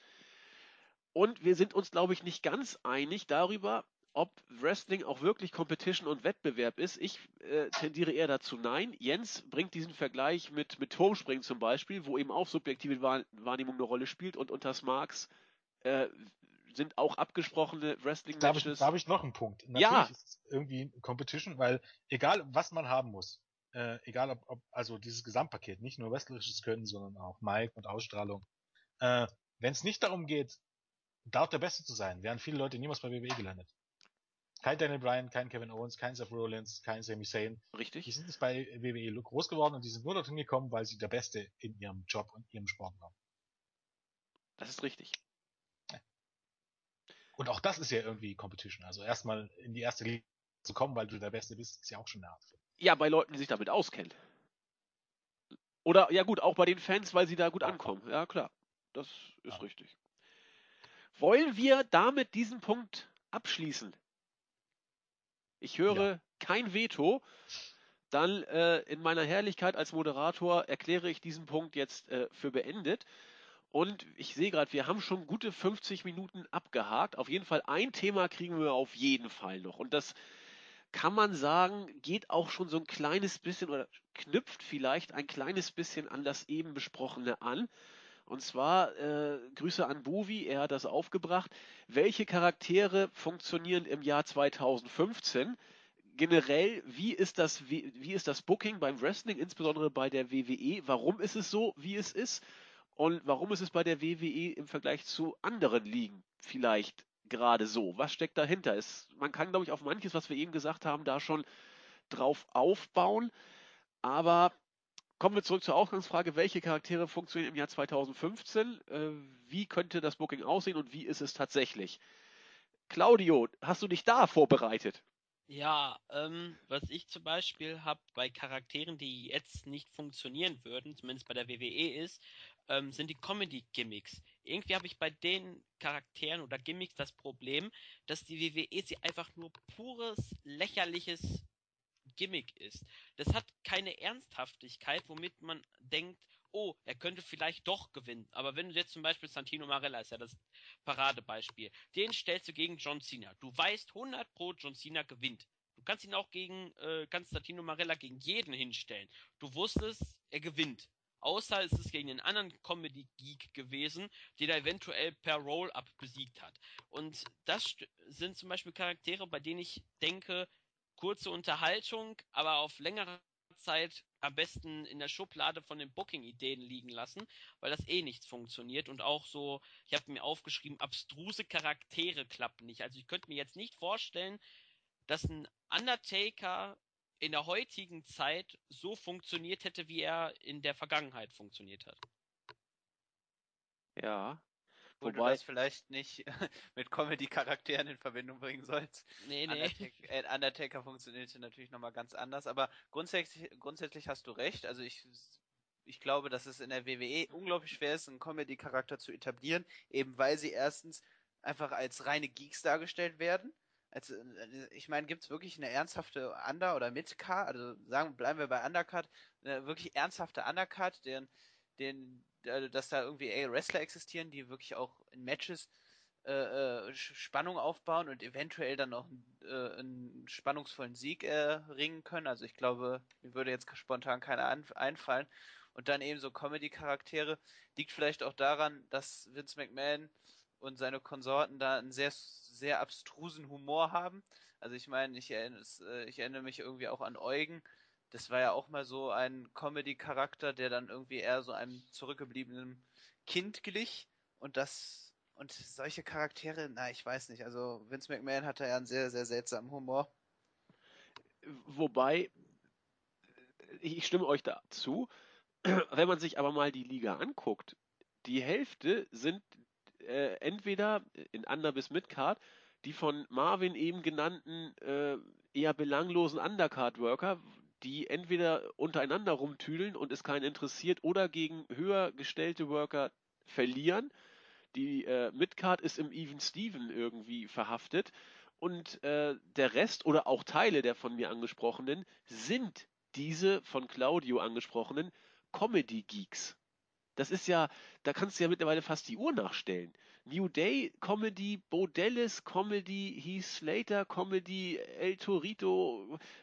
Da sind noch viele andere, ich kann sie jetzt alle gar nicht aufzählen. Hornswoggle zum Beispiel noch. Ja, ist er noch da? Irgendwie gelistet ist er noch ab und zu. Wo ist er denn überhaupt noch? Was, was, wo ist er denn dabei mittlerweile? Ich weiß gar nicht, ob er noch irgendwie regelmäßig auftritt, auftreten Wahrscheinlich darf. wieder, äh, wir haben keine Pläne für dich, aber äh, sei parat, man weiß nie, wann wir dich ja, einsetzen. Irgend sowas wird es sein. Aber das ist ja gerade die Art und Weise, wie die WWE bewusst ihre Leute darstellt. Äh, ein paar Mal gibt es dafür charmanten Jubel, bis sich dann auch Damien Sando endgültig totgelaufen hat mit seinem Mistau-Gimmick oder, oder hier Excelmania ist ja nur auch aus anderen Gründen vorbei. Macho Mendo weiß man noch nicht. Er tritt bei den Hausshows wieder als, als Sando wohl an, aber er war bis zu ein paar Wochen zumindest noch als Mendo im, im, im Roster. Ich habe mir jetzt nicht noch raufgeguckt.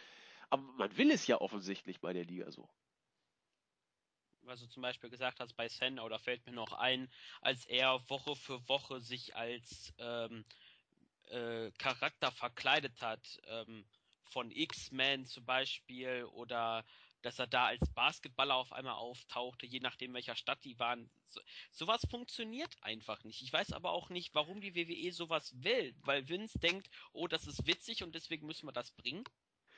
Ich glaube, äh, ein, ja, Jens? Ein wichtiger Punkt ist auch, der eigentlich im Wrestling verbreitet ist und den eigentlich auch jeder weiß, ist einfach, dass Comedy nichts verkauft. Das gilt einfach als eiserne Regel. Ein Comedy-Charakter oder Comedy-Einlagen sind dazu da, um das Ganze aufzulockern. Damit bringst du keine Leute in die Halle, damit äh, ähm, erzielst du keine Ratings, damit verkaufst du keine Bias. Es ist tatsächlich so, und das ist auch wie eine eiserne Regel, äh, Comedy verkauft nichts im Wrestling. Im Wrestling verkauft, äh, verkaufen nur die ernsthaften Sachen sich. Das heißt nicht, dass nicht äh, die Main Eventer mal was Lustiges sagen dürfen, aber letztendlich nur die, die verbissenen, die harten Fäden, nur die verkaufen was. Und das ist auch ganz, ganz interessant eben die ganze Entwicklung auch mit John Cena, der ja viele Sachen immer ins Lustige und immer ins Alberne zieht, dass es eigentlich alles eher kontraproduktiv ist. Am besten verkauft sich, wenn zwei Leute hast, die sich hassen, und das verkauft sich immer. Das verkauft sich im Fußball, das sind die Derbys, die, die, die am meisten geschauten ähm, äh, Spiele, das verkauft sich im Boxen, das verkauft sich im, im MMA. Wenn, äh, wenn UFC angenommen, wenn Ronda Rousey im Vorfeld äh, ihre Gegnerin lächerlich machen würde und sagen würde, die hat überhaupt gar keine Chance und die Gegnerin auszusuchen, sie ist absolut nicht ernst zu nehmen, die ist ähm, bestenfalls vierte Liga und das Match ist in zwei Sekunden vorbei und eigentlich brauchst du die gar nicht andringen Das, das, so, sowas würde sich nicht verkaufen. Das würde auch nie jemand machen. Selbst, wenn's so, selbst wenn es so wäre, würde es nie jemand sagen. Deshalb ist es einfach wirklich erstaunlich, dass WWE das immer wieder umsetzt, ähm, überhaupt das so in die Shows zu bringen. Weil jeder eigentlich weiß, dass sich sowas nicht verkaufen wird. Problem ist, äh, WWE tut viele Dinge, die, die ähm, realistisch gesehen einfach nicht, nicht die, die niemand versteht. Niemand versteht die Denkweise von diesen Leuten. Ähm, das sieht man auch ganz gut bei NXT. Ähm, dass am Ende die Sachen, die im Main Event stehen, die sind keine Comedy. Und wenn sich ein, ein Charakter, der eher lustig ist, äh, in den Main Event mogelt oder in die wichtigen Fäden mogelt, dann ist Schluss mit Comedy. Sieht man ganz gut zum Beispiel an Bailey. Und das ist äh, einfach das Problem, was im Main Roster sich nicht herumgesprochen hat. Oder da fällt man, wir hatten ja schon mal das lustige Spiel äh, Geekraten. Geekraten. Und das ist einfach, einfach das Problem, dass man immer weiter wegkommt von den ernsthaften Charakteren. Äh, dass man auch irgendwie, und ich bleibe dabei, unfähig ist, die Wrestler auf Dauer ernsthaft darzustellen und als wirkliche Bedrohung darzustellen, dass es eine unglaublich breite Midcard gibt, dann gibt's nur vier, fünf Leute, die im Main Event stehen und, und dann gibt's noch ein paar Chopper, die wirklich alles verlieren, aber schon, schon Kevin Owens, wenn man das überlegt, ich hatte jetzt mal geguckt, bis, bis SmackDown diese Woche stand er seit seiner ersten Niederlage bei zwei Siegen und acht, Niederlagen und seit seiner zweiten Niederlage gegen John Cena hat er sechs, Match, sechs Matches im TV, die hat er alle verloren. Da kann man eigentlich, bei ihm kann man eigentlich von den nackten Zahlen her schon nicht mehr, mehr von Midcard reden. Und am Ende des Tages ja, auch wenn es Wrestling ist, Siege und Niederlagen zählen. Es ist jetzt nicht so entscheidend, ob ich, ob ich jetzt den Royal Rumble gewinne und auf, auf der Road to WrestleMania alles, alles, ähm, alles gewinne und bei WrestleMania dann ein Match verliere. Das ist, das ist nicht so entscheidend. Das schadet niemandem unbedingt. Aber grundsätzlich übers Jahr verteilt fast alles zu, verlieren, das schadet den Leuten. Und da zählen Niederlage und Siegen eben trotzdem. Und äh, wenn, wenn das nicht so wäre, müsste man John Cena nicht so schützen. Dann müsste man Randy Orton nicht so schützen. Dann würden diese Leute ja auch mehr Niederlagen kassieren. Aber auch bei WWE weiß man ganz genau, dass ähm, Nieder Siege und Niederlage zählen. Und dass man trotzdem dann buckt, wie man buckt. Und eben mit diesen Comedy-Leuten, mit diesen Geeks ist schon entscheidend. Und am Ende des Tages sind es natürlich nicht, um zum eigentlichen Thema zurückzukommen, sind es natürlich nicht diese Leute, die, ähm, die von den Zuschauern so angenommen werden und wegen denen die Zuschauer am Ende des Tages einschalten. Die schalten vielleicht wegen diesen Leuten nicht ab, die werden, und die, diese Leute haben auch ihre Fans, aber es sind sicherlich nicht die Selling Points am Ende. Dann kommen wir doch mal zur Frage, welche Charaktere könnten denn im Jahr 2015 funktionieren? Claudio hat schon gesagt, und da pflichte ich ihm bei, äh, sowas wie der Undertaker, der ja gerade in frühen Jahren eher mit seinem zombiehaften No-Selling äh, aufgetrumpft so mit seinem düsteren Gimmick. Er war ja, äh, er war nie ein schlechter Worker, aber er war in seinen ersten Jahren sag ich mal, weit davon entfernt, äh, die Matches abzuliefern, die er nachher bei WrestleMania gegen Shawn Michaels äh, abgeliefert hat. Er wurde ja im Alter wie ein Wein, wie ein guter Wein, wurde er ja im Alter erst richtig, richtig gut stellenweise. Ähm, also er, er lebte eben sehr vom, vom, vom Gimmick und von dem, was er im Ring verkörpert hat. Das sehe ich wie Claudio, das würde heutzutage wohl nicht mehr reichen. Es ist auch, äh, die, diese Zeit dieser Gimmicks ist vielleicht auch vorbei. Aber es ist auch keiner ein Brock Lesnar. Ein Brock Lesnar fällt alle paar Jubeljahre mal vom Himmel, der athletisch und äh, stiff im Ring ist und der auch, äh, wo es mit Paul Heyman einfach passt. Also Lesnar ist ja fast, fast ein kompletter Worker, also der kompletteste Worker, den es in der WWE derzeit gibt, was das Gesamtprodukt angeht. Also technisch sind bestimmt auch andere noch besser. Bis auf die Stimmbänder ist aber bei Lesnar überhaupt nichts, was man verbessern könnte. Aber wie gesagt, Takers Zeit ist vorbei. Lesnar ist, ich will nicht sagen ein einmaliges Ding. Äh, Cena hat sich also wirklich überlebt und ich bleibe dabei, dass die Liga nicht, vielleicht nicht gut daran tut, ihn so dermaßen im Fokus zu halten. Orton ist das gleiche. Reigns hat nicht gezündet. Was könnte in der WWE denn funktionieren heutzutage? Es funktioniert heutzutage das, was auch in den letzten 15 Jahren funktioniert hat. Das Problem ist einfach, dass man es nicht umsetzt. Das Problem ist nicht, dass man die Leute nicht hat. Das Problem ist, dass man die Leute nicht so einsetzt. Das Problem ist nicht, dass Roman Reigns grundsätzlich nicht funktionieren kann, sondern dass so wie man es aufgebaut hat, dass es nicht funktioniert. Ähm, du hast schon recht, es ist nicht gut, immer noch auf John Cena auf Randy Orton zu setzen. Aber dadurch, dass man so unfähig ist, die anderen Leute konsequent zu pucken, ist man ja gezwungen dazu. Grundsätzlich hat man alles, was man braucht. Grundsätzlich kannst du Cesaro überbringen. Cesaro aus dem kannst du locker einen zweiten Lex Luger machen. Lex Luger gab Zeiten, hat er gut gezogen. Nicht bei WWE, aber bei WCW. Lex Luger war jetzt auch nicht äh, das Total Package, auch wenn er das sein, sein Spitzname war, aber er war jetzt auch nicht nach allen Bereichen so gut. Ähm, das Problem ist, du musst es halt durchsetzen. Du hast die Leute. Du hast, du hast, kannst aus Kevin Owens einen, einen Top Guy machen, aber eben, eben eher in diesem Sinne ähm, nicht unbedingt Kevin äh, McFoley-mäßig, weil der Owens eigentlich eher der ge ge geborene Heel ist, aber gerade doch, doch in so diese Richtung, wenn du weggehst von diesem Look, sondern einfach ähm, mehr oder weniger ein, ein Straßenschläger, der jeden aufs Maul haut. So wie er eigentlich in den ersten ein, zwei Monaten dargestellt wurde. Und dann lässt du ihn Promos halten, dann ist das ein Selbstläufer. Wenn man es dann abbricht, so wie man es getan hat, ist man doch selber dran schuld. Ähm, ich, ich, die Ratings und nix war schlecht. Also für mich gab es keinen ob, ob, objektiven Grund, warum, warum man diesen Push abgebrochen hat nach ein, zwei Monaten. Ähm, die Ratings waren gut, auch in denen, auch ich glaube, das war mal eine Show war das besondere, wo er zur zweiten vollen Stunde lief und dann auch noch ein Match hat, also fast 20 Minuten der ähm, der Stunde für Kevin Owens drauf ging und ich glaube, das war mit Abstand die, ich glaube, waren sogar über 4 Millionen, das war mit Abstand die beste Stunde. So schlecht kann es also nicht gelaufen sein. Ähm, dann, dann zählt's nicht, dann zählt die Optik nicht. Ähm, sondern man muss es einfach nur durchziehen, diese Leute so darzustellen. Das gleiche gilt für, für Seth Rollins, das gleiche gilt für für Dean Ambrose. Das gleiche gilt natürlich für Roman Reigns. Das gleiche gilt für Bray Wyatt. Man muss es nur durchziehen und die Leute darstellen, wie man jemand darstellen will, möchte, der ein Star werden soll. Und dann brauchst du eben halt auch fähige Leute. Und dann darfst du nicht immer die, dich vom, dich vom kleinsten Rückschlag sofort alles wieder über den Haufen werfen. Ähm, du hast noch mehr Leute. Du hast jetzt äh, Sami Zayn. Du hast na, grundsätzlich natürlich Daniel Bryan, ähm, der auf der gleichen Schiene fahren sollte wie, wie äh, Sami Zayn sollte auf der gleichen Schiene fahren wie Daniel Bryan. Du hast äh, Finn Balor. Du hast genügend dieser Leute, du musst es nur umsetzen. Wenn die Leute natürlich dann, ähm, wenn sie oben sind, ähm, erstmal Push, dann fallen lässt und dann zu Tode buchst, wie man das bei Cesaro gemacht hat, um sie dann wieder hol, zu, hochzuholen und wieder zu Tode zu bucken. Cesaro, Dolph Ziggler sind alles gute Beispiele dann kann das nichts werden. Und das hat aber absolut nichts mit den Wrestlern zu tun, sondern nur mit den Leuten, die die Shows schreiben.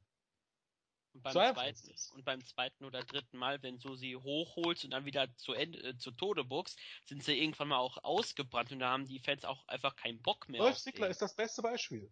Ähm, Dolph Ziggler könnte noch so viel Talent haben ähm, und noch so ober sein. Aus Dolph Ziggler würdest du niemanden mehr machen, der ein Tor ist. Und das ist das Punkt. Natürlich kannst du, äh, das ist auch, was viele Fans nicht verstehen, zu sagen jetzt, ja, warte ab, was wird und zu sagen, und Kevin Owens, die haben ja erst angefangen und die kommen schon noch. Das ist alles vollkommen irrelevanter Bullshit und die Leute haben den Punkt nicht erkannt. Natürlich kannst du die Leute jetzt erstmal wieder in die tiefste Midcard stecken und bis zu Tode in Niederlagen bucken. Die kannst du natürlich irgendwann wieder in den Main Event stellen, genau wie King Barrett oder Cody Rhodes. Aber ob das, wenn sie dann wieder dort stehen, ob die dann nach irgendwas ziehen, ob sich wirklich die breite Masse für diese Leute interessiert, ob die Pay-Per-View-Buys ziehen, das möchte ich bezweifeln. Zumindestens würde ich bezweifeln, dass die Chance dafür, oder, oder würde ich sagen, die Chance dafür ist wesentlich kleiner geworden. Und da bin ich auch überzeugt. Wenn du die Leute einfach mal einmal in, in, in so schlecht dargestellt hast und so schlecht gebuckt hast, dann, dann spricht sich das rum. Und dann ist es irgendwann so, dass die Leute vielleicht im Main Event stehen, aber dann steht jemand im Main Event, der am Ende, wo sich die Leute sagen, okay, eigentlich der war vor bis zu einer gewissen Zeit noch ein Loser. Und äh, am Ende habe ich jetzt, soll ich mir jetzt ein Hauptmatch für einen Loser kaufen? Das ist genauso wie im Boxen. Natürlich kannst du jetzt ähm, oder oder im MMA, bleib mal dabei, weil es artverwandter ist. Natürlich könntest du jetzt jemanden, der der irgendwo gestartet ist mit mit einem Track Record von 0 zu 10, dann irgendwie in im Main Event stellen, nachdem er drei Fights gewonnen hat. Dann hat er aber immer noch eine Bilanz. Das wird nicht passieren, aber man könnte ja. Hat er immer noch eine Bilanz von drei von drei von zehn und wäre sicherlich nicht der allerbeste Draw für diesen Pay-Per-View. Richtig. Und ähm, jetzt zum Beispiel jetzt MMA, wenn wir da bleiben, manche Leute, da kannst du auch einen hinstellen, der hat einen Rekord von 30 zu 0 und er verliert dann den ersten Fight zum Beispiel, dann ist er auch quasi weg. Weil dann ja. ist nur, das ist dieses Undertaker-Phänomen. Er zieht so lange, bis irgendetwas, was unantastbar Goldberg. ist, kaputt Ryback. Gibt's genügend Leute, gibt's genügend Beispiele dafür. Rusev. Goldberg, Kali. Ja. Die sind so lange gut, bis sie das erste Match verlieren. Das ist eigentlich der beste Beweis dafür, dass Siege und Niederlage zählen. Und das, das ist jetzt keine äh, irgendwie. Ich plädiere jetzt nicht dafür, jetzt jeden zu kommen und jeden mit einer Streak äh, ähm, bringen zu lassen, aber es ist wichtig, äh,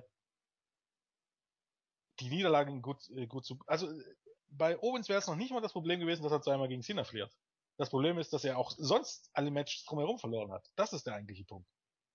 Ähm, ja, ich glaube, da ist einfach WWE, muss man ganz ehrlich sagen, einfach in gewissen Stellen einfach unfähig. Egal ja, unfähig wer. Das, und das, die leben in ihrem eigenen Universum. Gerade ja, sie, sie glauben auch, dass, dass, dass, dass das richtig ist, was sie tun. Ja, das ist, genau, ja. das ist das Problem. Ich meine, was hätte denn Besseres passieren können als Daniel Bryan? Das war ein Selbstläufer. Der, der, Mann, der wurde auch nicht sonderlich gut dargestellt zu seiner Anfangszeit. Aber die Fans haben ihn geliebt. Nachher auch nicht. Ja, nachher nicht, genau. Muss man ganz ehrlich sehen, wenn man sich jetzt die Vergleich, Vergleich anguckt. Ich hatte mal, ich glaube, eine User Alexander Nolte ähm, Ja, ist noch da. die, die Diskussion auf der Startseite und ähm, da ging es darum um die äh, um die Ratings bei der Road to WrestleMania. Und wenn man sich das anguckt, die 2013 mit The Rock, die waren gar nicht so großartig. Also die waren besser. Ich glaube, man wir reden hier von 100.000 Zuschauern oder so im Durchschnitt als als als die ein Jahr später mit Daniel Bryan.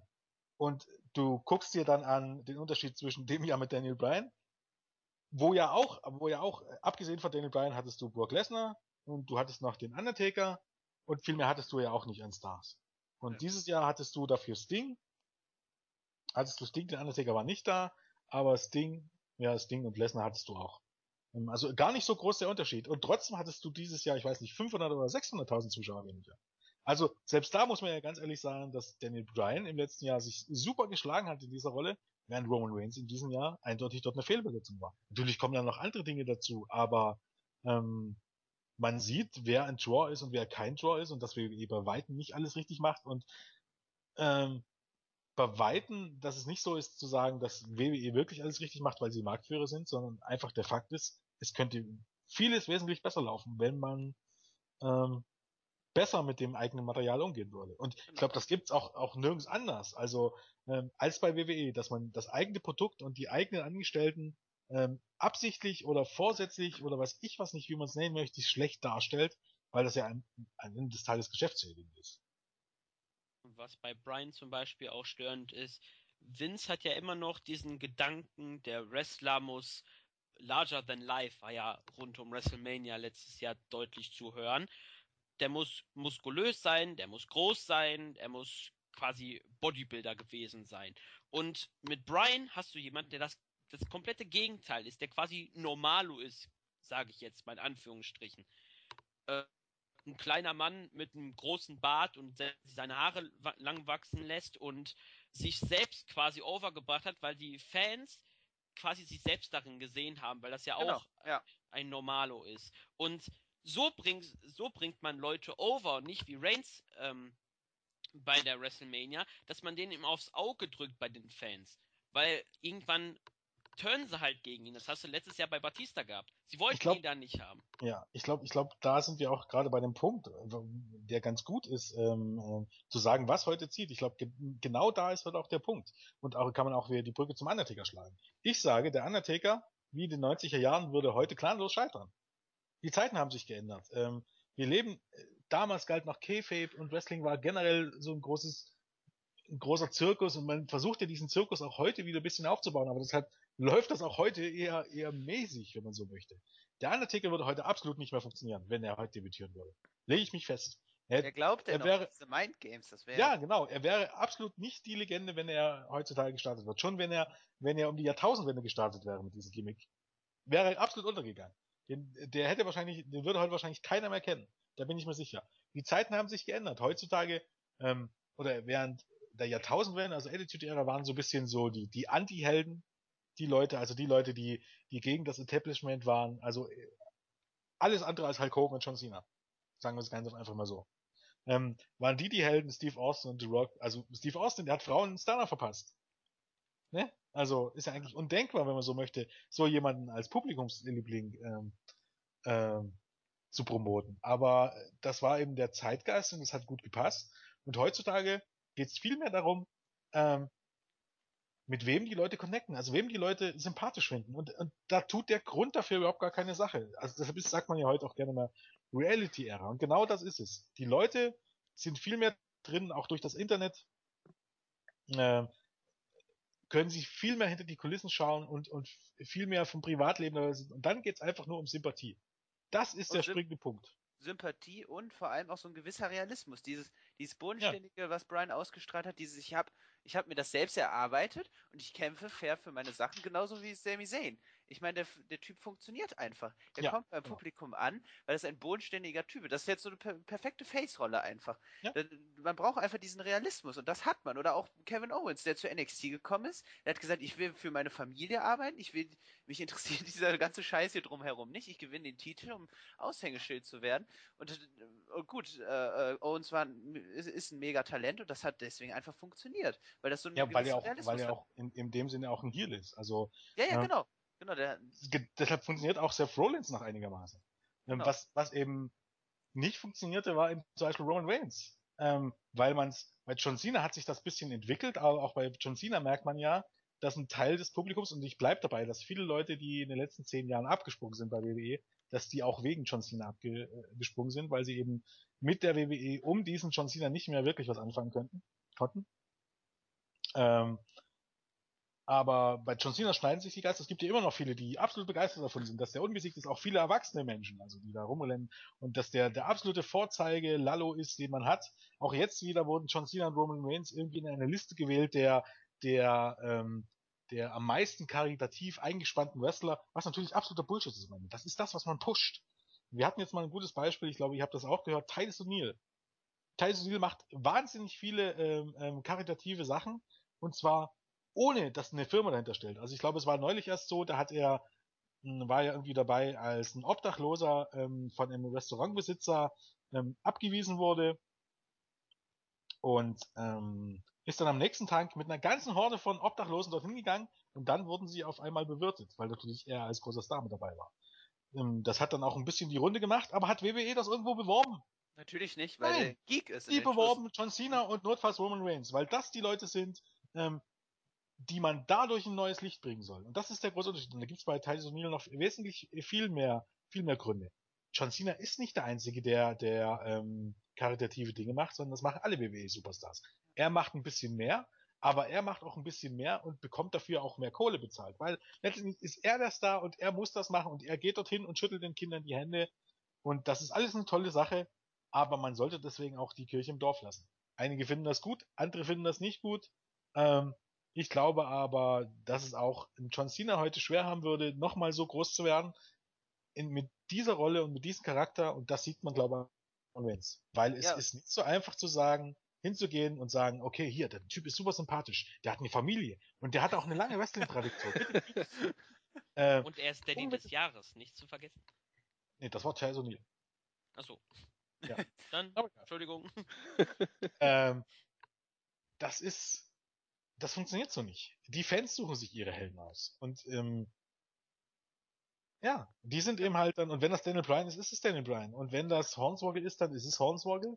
Und wenn das Sami Zayn ist, ist es Sami Zayn. Und WWE ist einfach absolut kontraproduktiv, auch Vince McMahon zu sagen, nein, den nehmen wir nicht, wir nehmen den, weil der so aussieht und der so war, wie, wie früher die Leute gezogen haben. Das ist, und da muss man einfach umdenken. Das ist irrelevant. Es ist irrelevant, was ihr denkt. Und, und es ist irrelevant, was Vince McMahon denkt. Es ist irrelevant, was am Ende, ähm, ja, Triple H denkt. Es ist nur relevant, was am Ende funktioniert. Genau, und Und- das muss man in den Schuss testen und auf das Publikum hören. Ja, natürlich. echt- Und wenn's wenn's funktioniert, ist es absolut Bullshit zu sagen, ähm, das tot zu pucken. Und, und genau das macht man trotzdem. Das ist, Da äh, würde ich auch noch mal kurz, ja, oder? Nee, das war nur mein Rückhalt. Entschuldigung, ich nehme es zurück, ich, ich rede weiter. Ähm, ich glaube, das ist, ist ein sehr gutes äh, Schlusswort zu, zu diesem Punkt. Äh, die Frage wäre dann vielleicht sogar falsch gestellt. Die Frage wäre dann gar nicht, was funktioniert im Jahr 2015, sondern die Frage ist, warum macht die WWE aus dem Potenzial, das sie hat, nicht das, was man daraus machen könnte? Und ich finde, Kevin Owens ist ein Paradebeispiel. Der, der kam ins Main Roster, äh, schlug ein wie eine Eins. Also ich, ich kenne, sei es bei äh, Smarks, sei es bei Pressemenschen, wie auch immer, ich kenne nicht einen einzigen, bis auf eben, der ist ja dick und kann gar nichts aus bestimmten äh, Richtungen. Nicht einen einzigen, der nicht begeistert war. Er ist sogar bei den Fans äh, over gewesen und zwar so, wie Cena gerne over immer sein möchte oder wie er es vielleicht auch teilweise ist. Äh, die Smarks haben bei Owens gejubelt und die Fans haben ihn ausgebuht. Und genau besser kann man nicht ankommen bei den Fans in der Rolle, die Owens gespielt hat. Und die WWE hatte das heißeste Eisen am Feuer, den dicksten Fisch an der Angel oder was auch immer. Und sie hat's mal wieder selber kaputt gemacht. Und das ist dann wohl die, die Frage, die man, wie gesagt, eher stellen müsste. Nicht, äh, was könnte klappen, sondern warum ist die WWE so doof? Oh, ja, ich, ja, das ist einfach unglaublich auch, dass man sich mit diesem egoistischen Modell auch noch weiter, also so lange so fortbestehen kann und noch so Erfolg hat. Also, also in Anführungszeichen Erfolg. Ich meine, das WWE Network hat ja auch ein bisschen gebraucht, um dann äh, mal die gewünschte Anzahl an äh, Abos zu bekommen. Aber mich ärgert einfach nur, dass sie diesen, dass sie diesen Weg weiterfahren und an Charakteren festhalten, die um 2005 bis 2007 vielleicht funktioniert haben.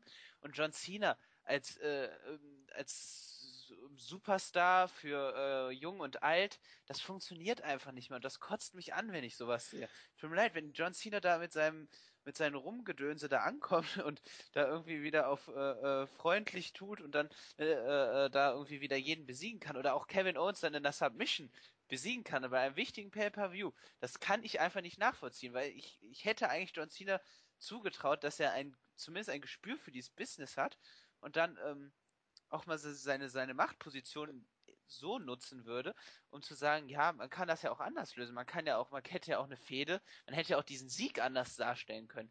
Äh, Owens hätte ja nicht unbedingt gewinnen müssen.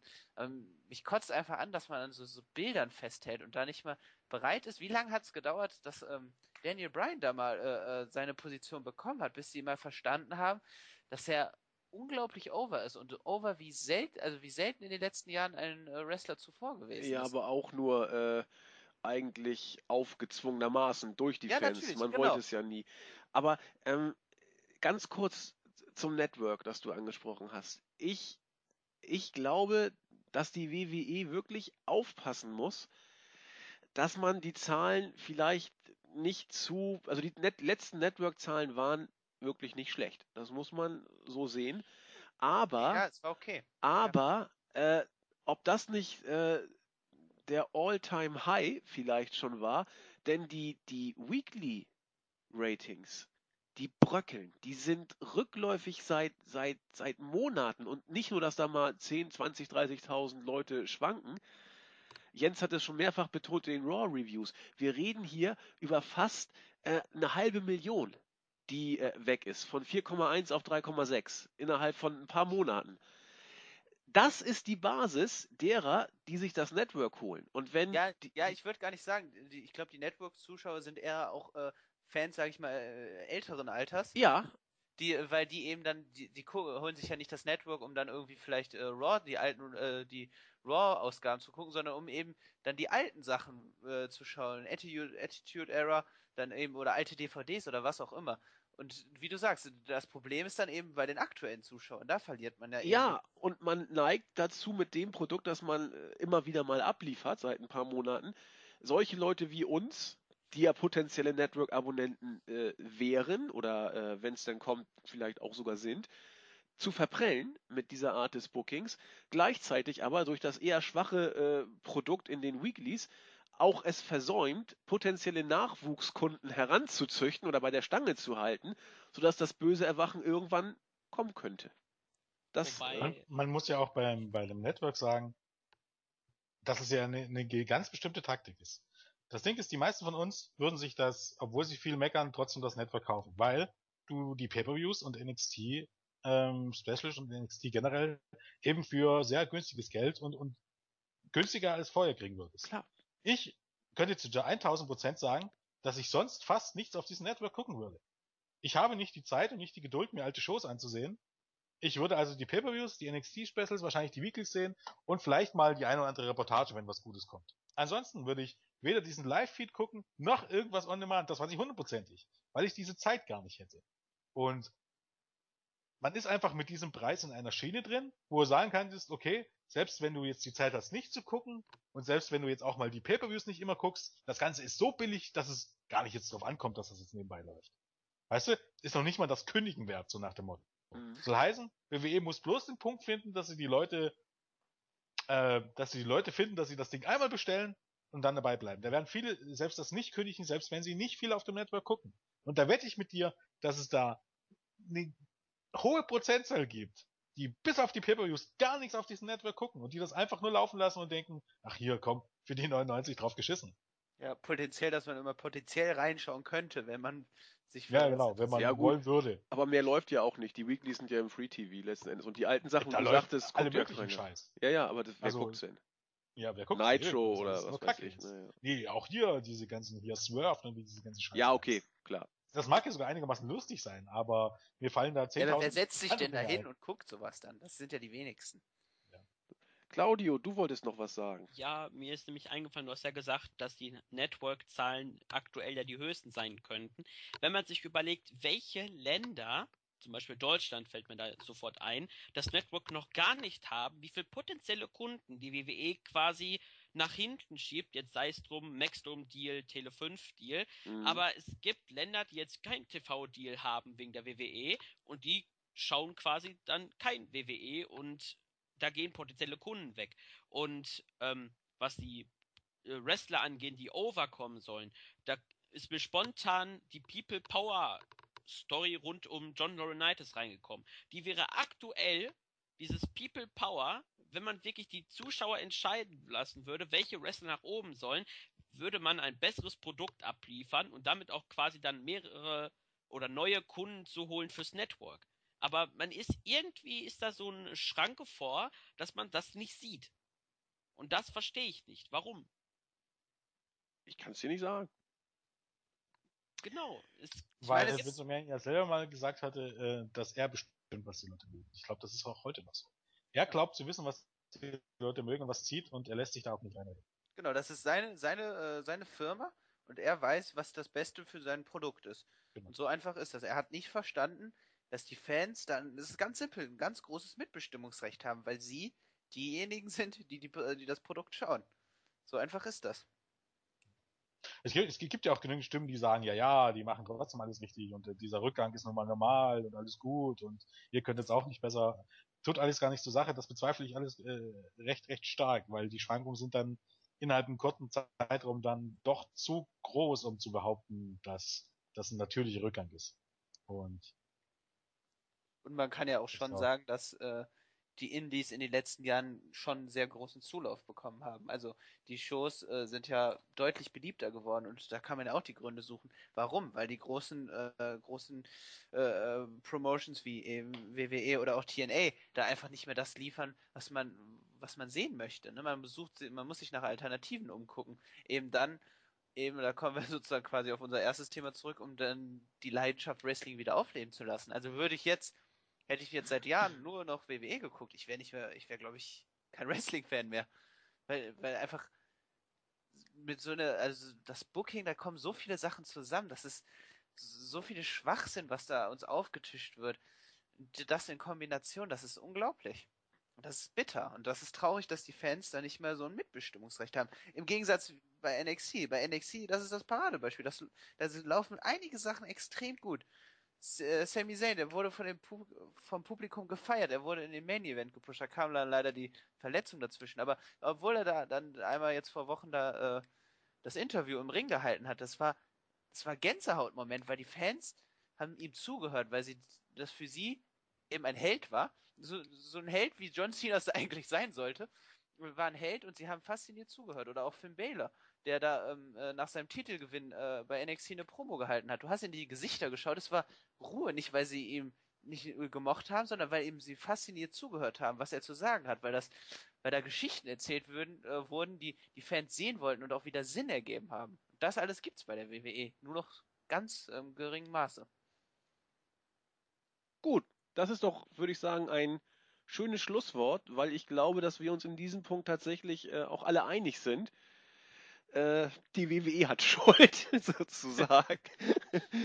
ähm, und in Anbetracht der doch schon fortgeschrittenen Zeit würde ich sagen, wir haben schon die anderthalb Stunden erreicht, klemmen wir uns den äh, letzten äh, Punkt fürs nächste Mal. Ist auch ein Evergreen-Thema, von daher läuft uns das bestimmt nicht weg.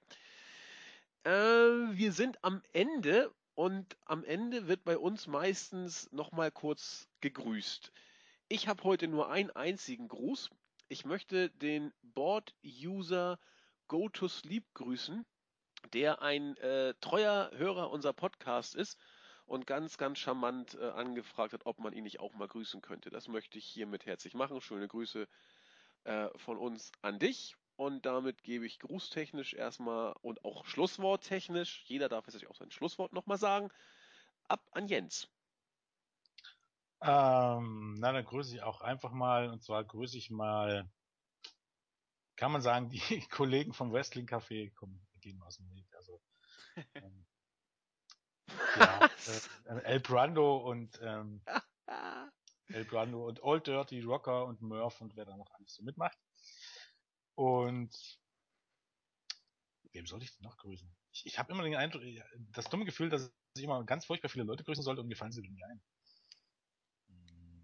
Naja, ich, ich, Ja, wir haben Ich noch Gelegenheit. grüßen. ja, was? Du kannst mich ja grüßen. Das ist Und ich grüße Nexus 3D. vielen Dank. Genial. Ja, äh, Ich ergreife noch mal kurz das Wort. Ich habe zwei spezielle Grüße, habe ich nämlich eben äh, wurden mir geschickt. Und zwar soll ich den CM Punk Best in the World von Rated RKO 13.2 grüßen. Und man muss betonen, aber in groß schreiben. Ähm, schöne Grüße an, an den Südtiroler und von Mantis, dem anderen Max aus unserem Team, von Jacqueline Chantal, ähm, ein Videolink von dem Lied bei How I Met Your Mother von ähm, Robin Sparkles, als sie böse geworden ist und gesungen hat PS I Love You. Soll ich nämlich machen, weil ähm, mir das so zugetragen wurde. ja, Ich grüße noch Alex aus Sachsen, der gestern Geburtstag hatte. Oder irgendwann die letzten Tage Geburtstag hatte. Jetzt kommt. Nee, der hat heute Geburtstag. Also heute wäre dann eben Ja, wenn wir aufnehmen. Donnerstag auf. Wer weiß, wenn ja. ich das hier fertig kriege. Genau, tatsächlich. Scheiße, ich wollte auch Buvi noch alles Gute nachträglich grüßen, habe ich damals verpennt. Äh, sorry, hiermit nachgeholt. Ich habe es dir ja versprochen. So, dann bin ich ja, bleib ich nur noch, ne? Genau. Ähm, ja, bei mir sind noch keine Grüße eingegangen, also Grußwünsche eingegangen, weil ich mich wahrscheinlich noch nicht in die Podcast-Szene so etabliert habe, aber es wird ja langsam. Ähm, wen grüße ich? Ich glaube, ich grüße einfach mal unseren netten, lieben Kollegen Jeff Blablabla. Ich kann mir seinen restlichen Namen immer noch nicht merken, seit wie vielen Jahren auch immer. Genau, also mein Pedia-Kollege. Schaut da mal rein. Ganz tolle Arbeit, die er da macht. Das wäre eigentlich meine einzige, mein einziger Gruß. Ach ja, Entschuldigung, genau, den letzten Punkt, den ich noch sagen wollen möchte, ähm, zu Roddy Piper. Das ist mir einfach noch ein Anliegen, weil mir sein Tod doch sehr nahe gegangen ist. Und da auch einfach nochmal so die Verbindung, wie wichtig einem Wrestling persönlich auch sein kann. Und ich habe äh, mir dann nochmal seinen letzten Auftritt äh, äh, angeguckt, den wir auch im US äh, veröffentlicht haben. Ich glaube, das war bei Maryland Championship Wrestling, äh, seine letzte Piper's Pit Folge. Und ähm, ich kann wirklich allen nur noch mal ans Herz legen, das anzuschauen. Ich glaube, es sind 25 Minuten oder was. Da den ehemaligen WWE Booker oder äh, Kevin Eck, glaube ich, zu Gast. Und ähm, Piper ist einfach awesome. Das ist einfach so ein so ein sympathischer sympathischer Charakter gewesen und unglaublich guter Redner. Und als ich das gesehen habe, hatte ich tatsächlich und so emotional bin ich mit dem Sport verbunden, tatsächlich Tränen in den Augen. Einfach ein ganz talentierter Mann und auf YouTube gibt's auch sehr viele Ausschnitte aus seinen früheren Zeiten. Aus den 70ern hat er auch ganz tolle Promos gehalten. Da ist er, glaube ich, mit Ron Bess, äh, hat er da äh, einige Jahre verbracht äh, als Team und da ganz tolle, ganz tolle Promos.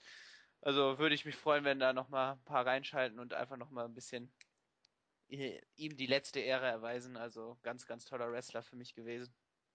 Genau, das war's von mir. Dann würde ich sagen, mit äh, ja, diesen doch eher besinnlich stimmenden Worten und der Erkenntnis für euch, äh, alle, die ihr zugehört habt, dass Wrestling doch mehr mit Turmspringen zu tun hat, als man gemeinhin glaubt, wünschen wir euch ein schönes Wochenende und äh, bis zum nächsten Mal. Ne? So, und äh, was ist denn nun schon wieder los? Ja, nix. Ist los. Ähm, ich sag nicht Tschüss. Ich sage Tschüss sagen. Äh, der JME der Jens. Der Marvin der Nexus. Der Claudio, der Black Dragon. Und der Andreas, der Silent Pflücker. Ma Wahnsinn. Super. Äh, jetzt sagen wir mal alle zusammen. Tschüss.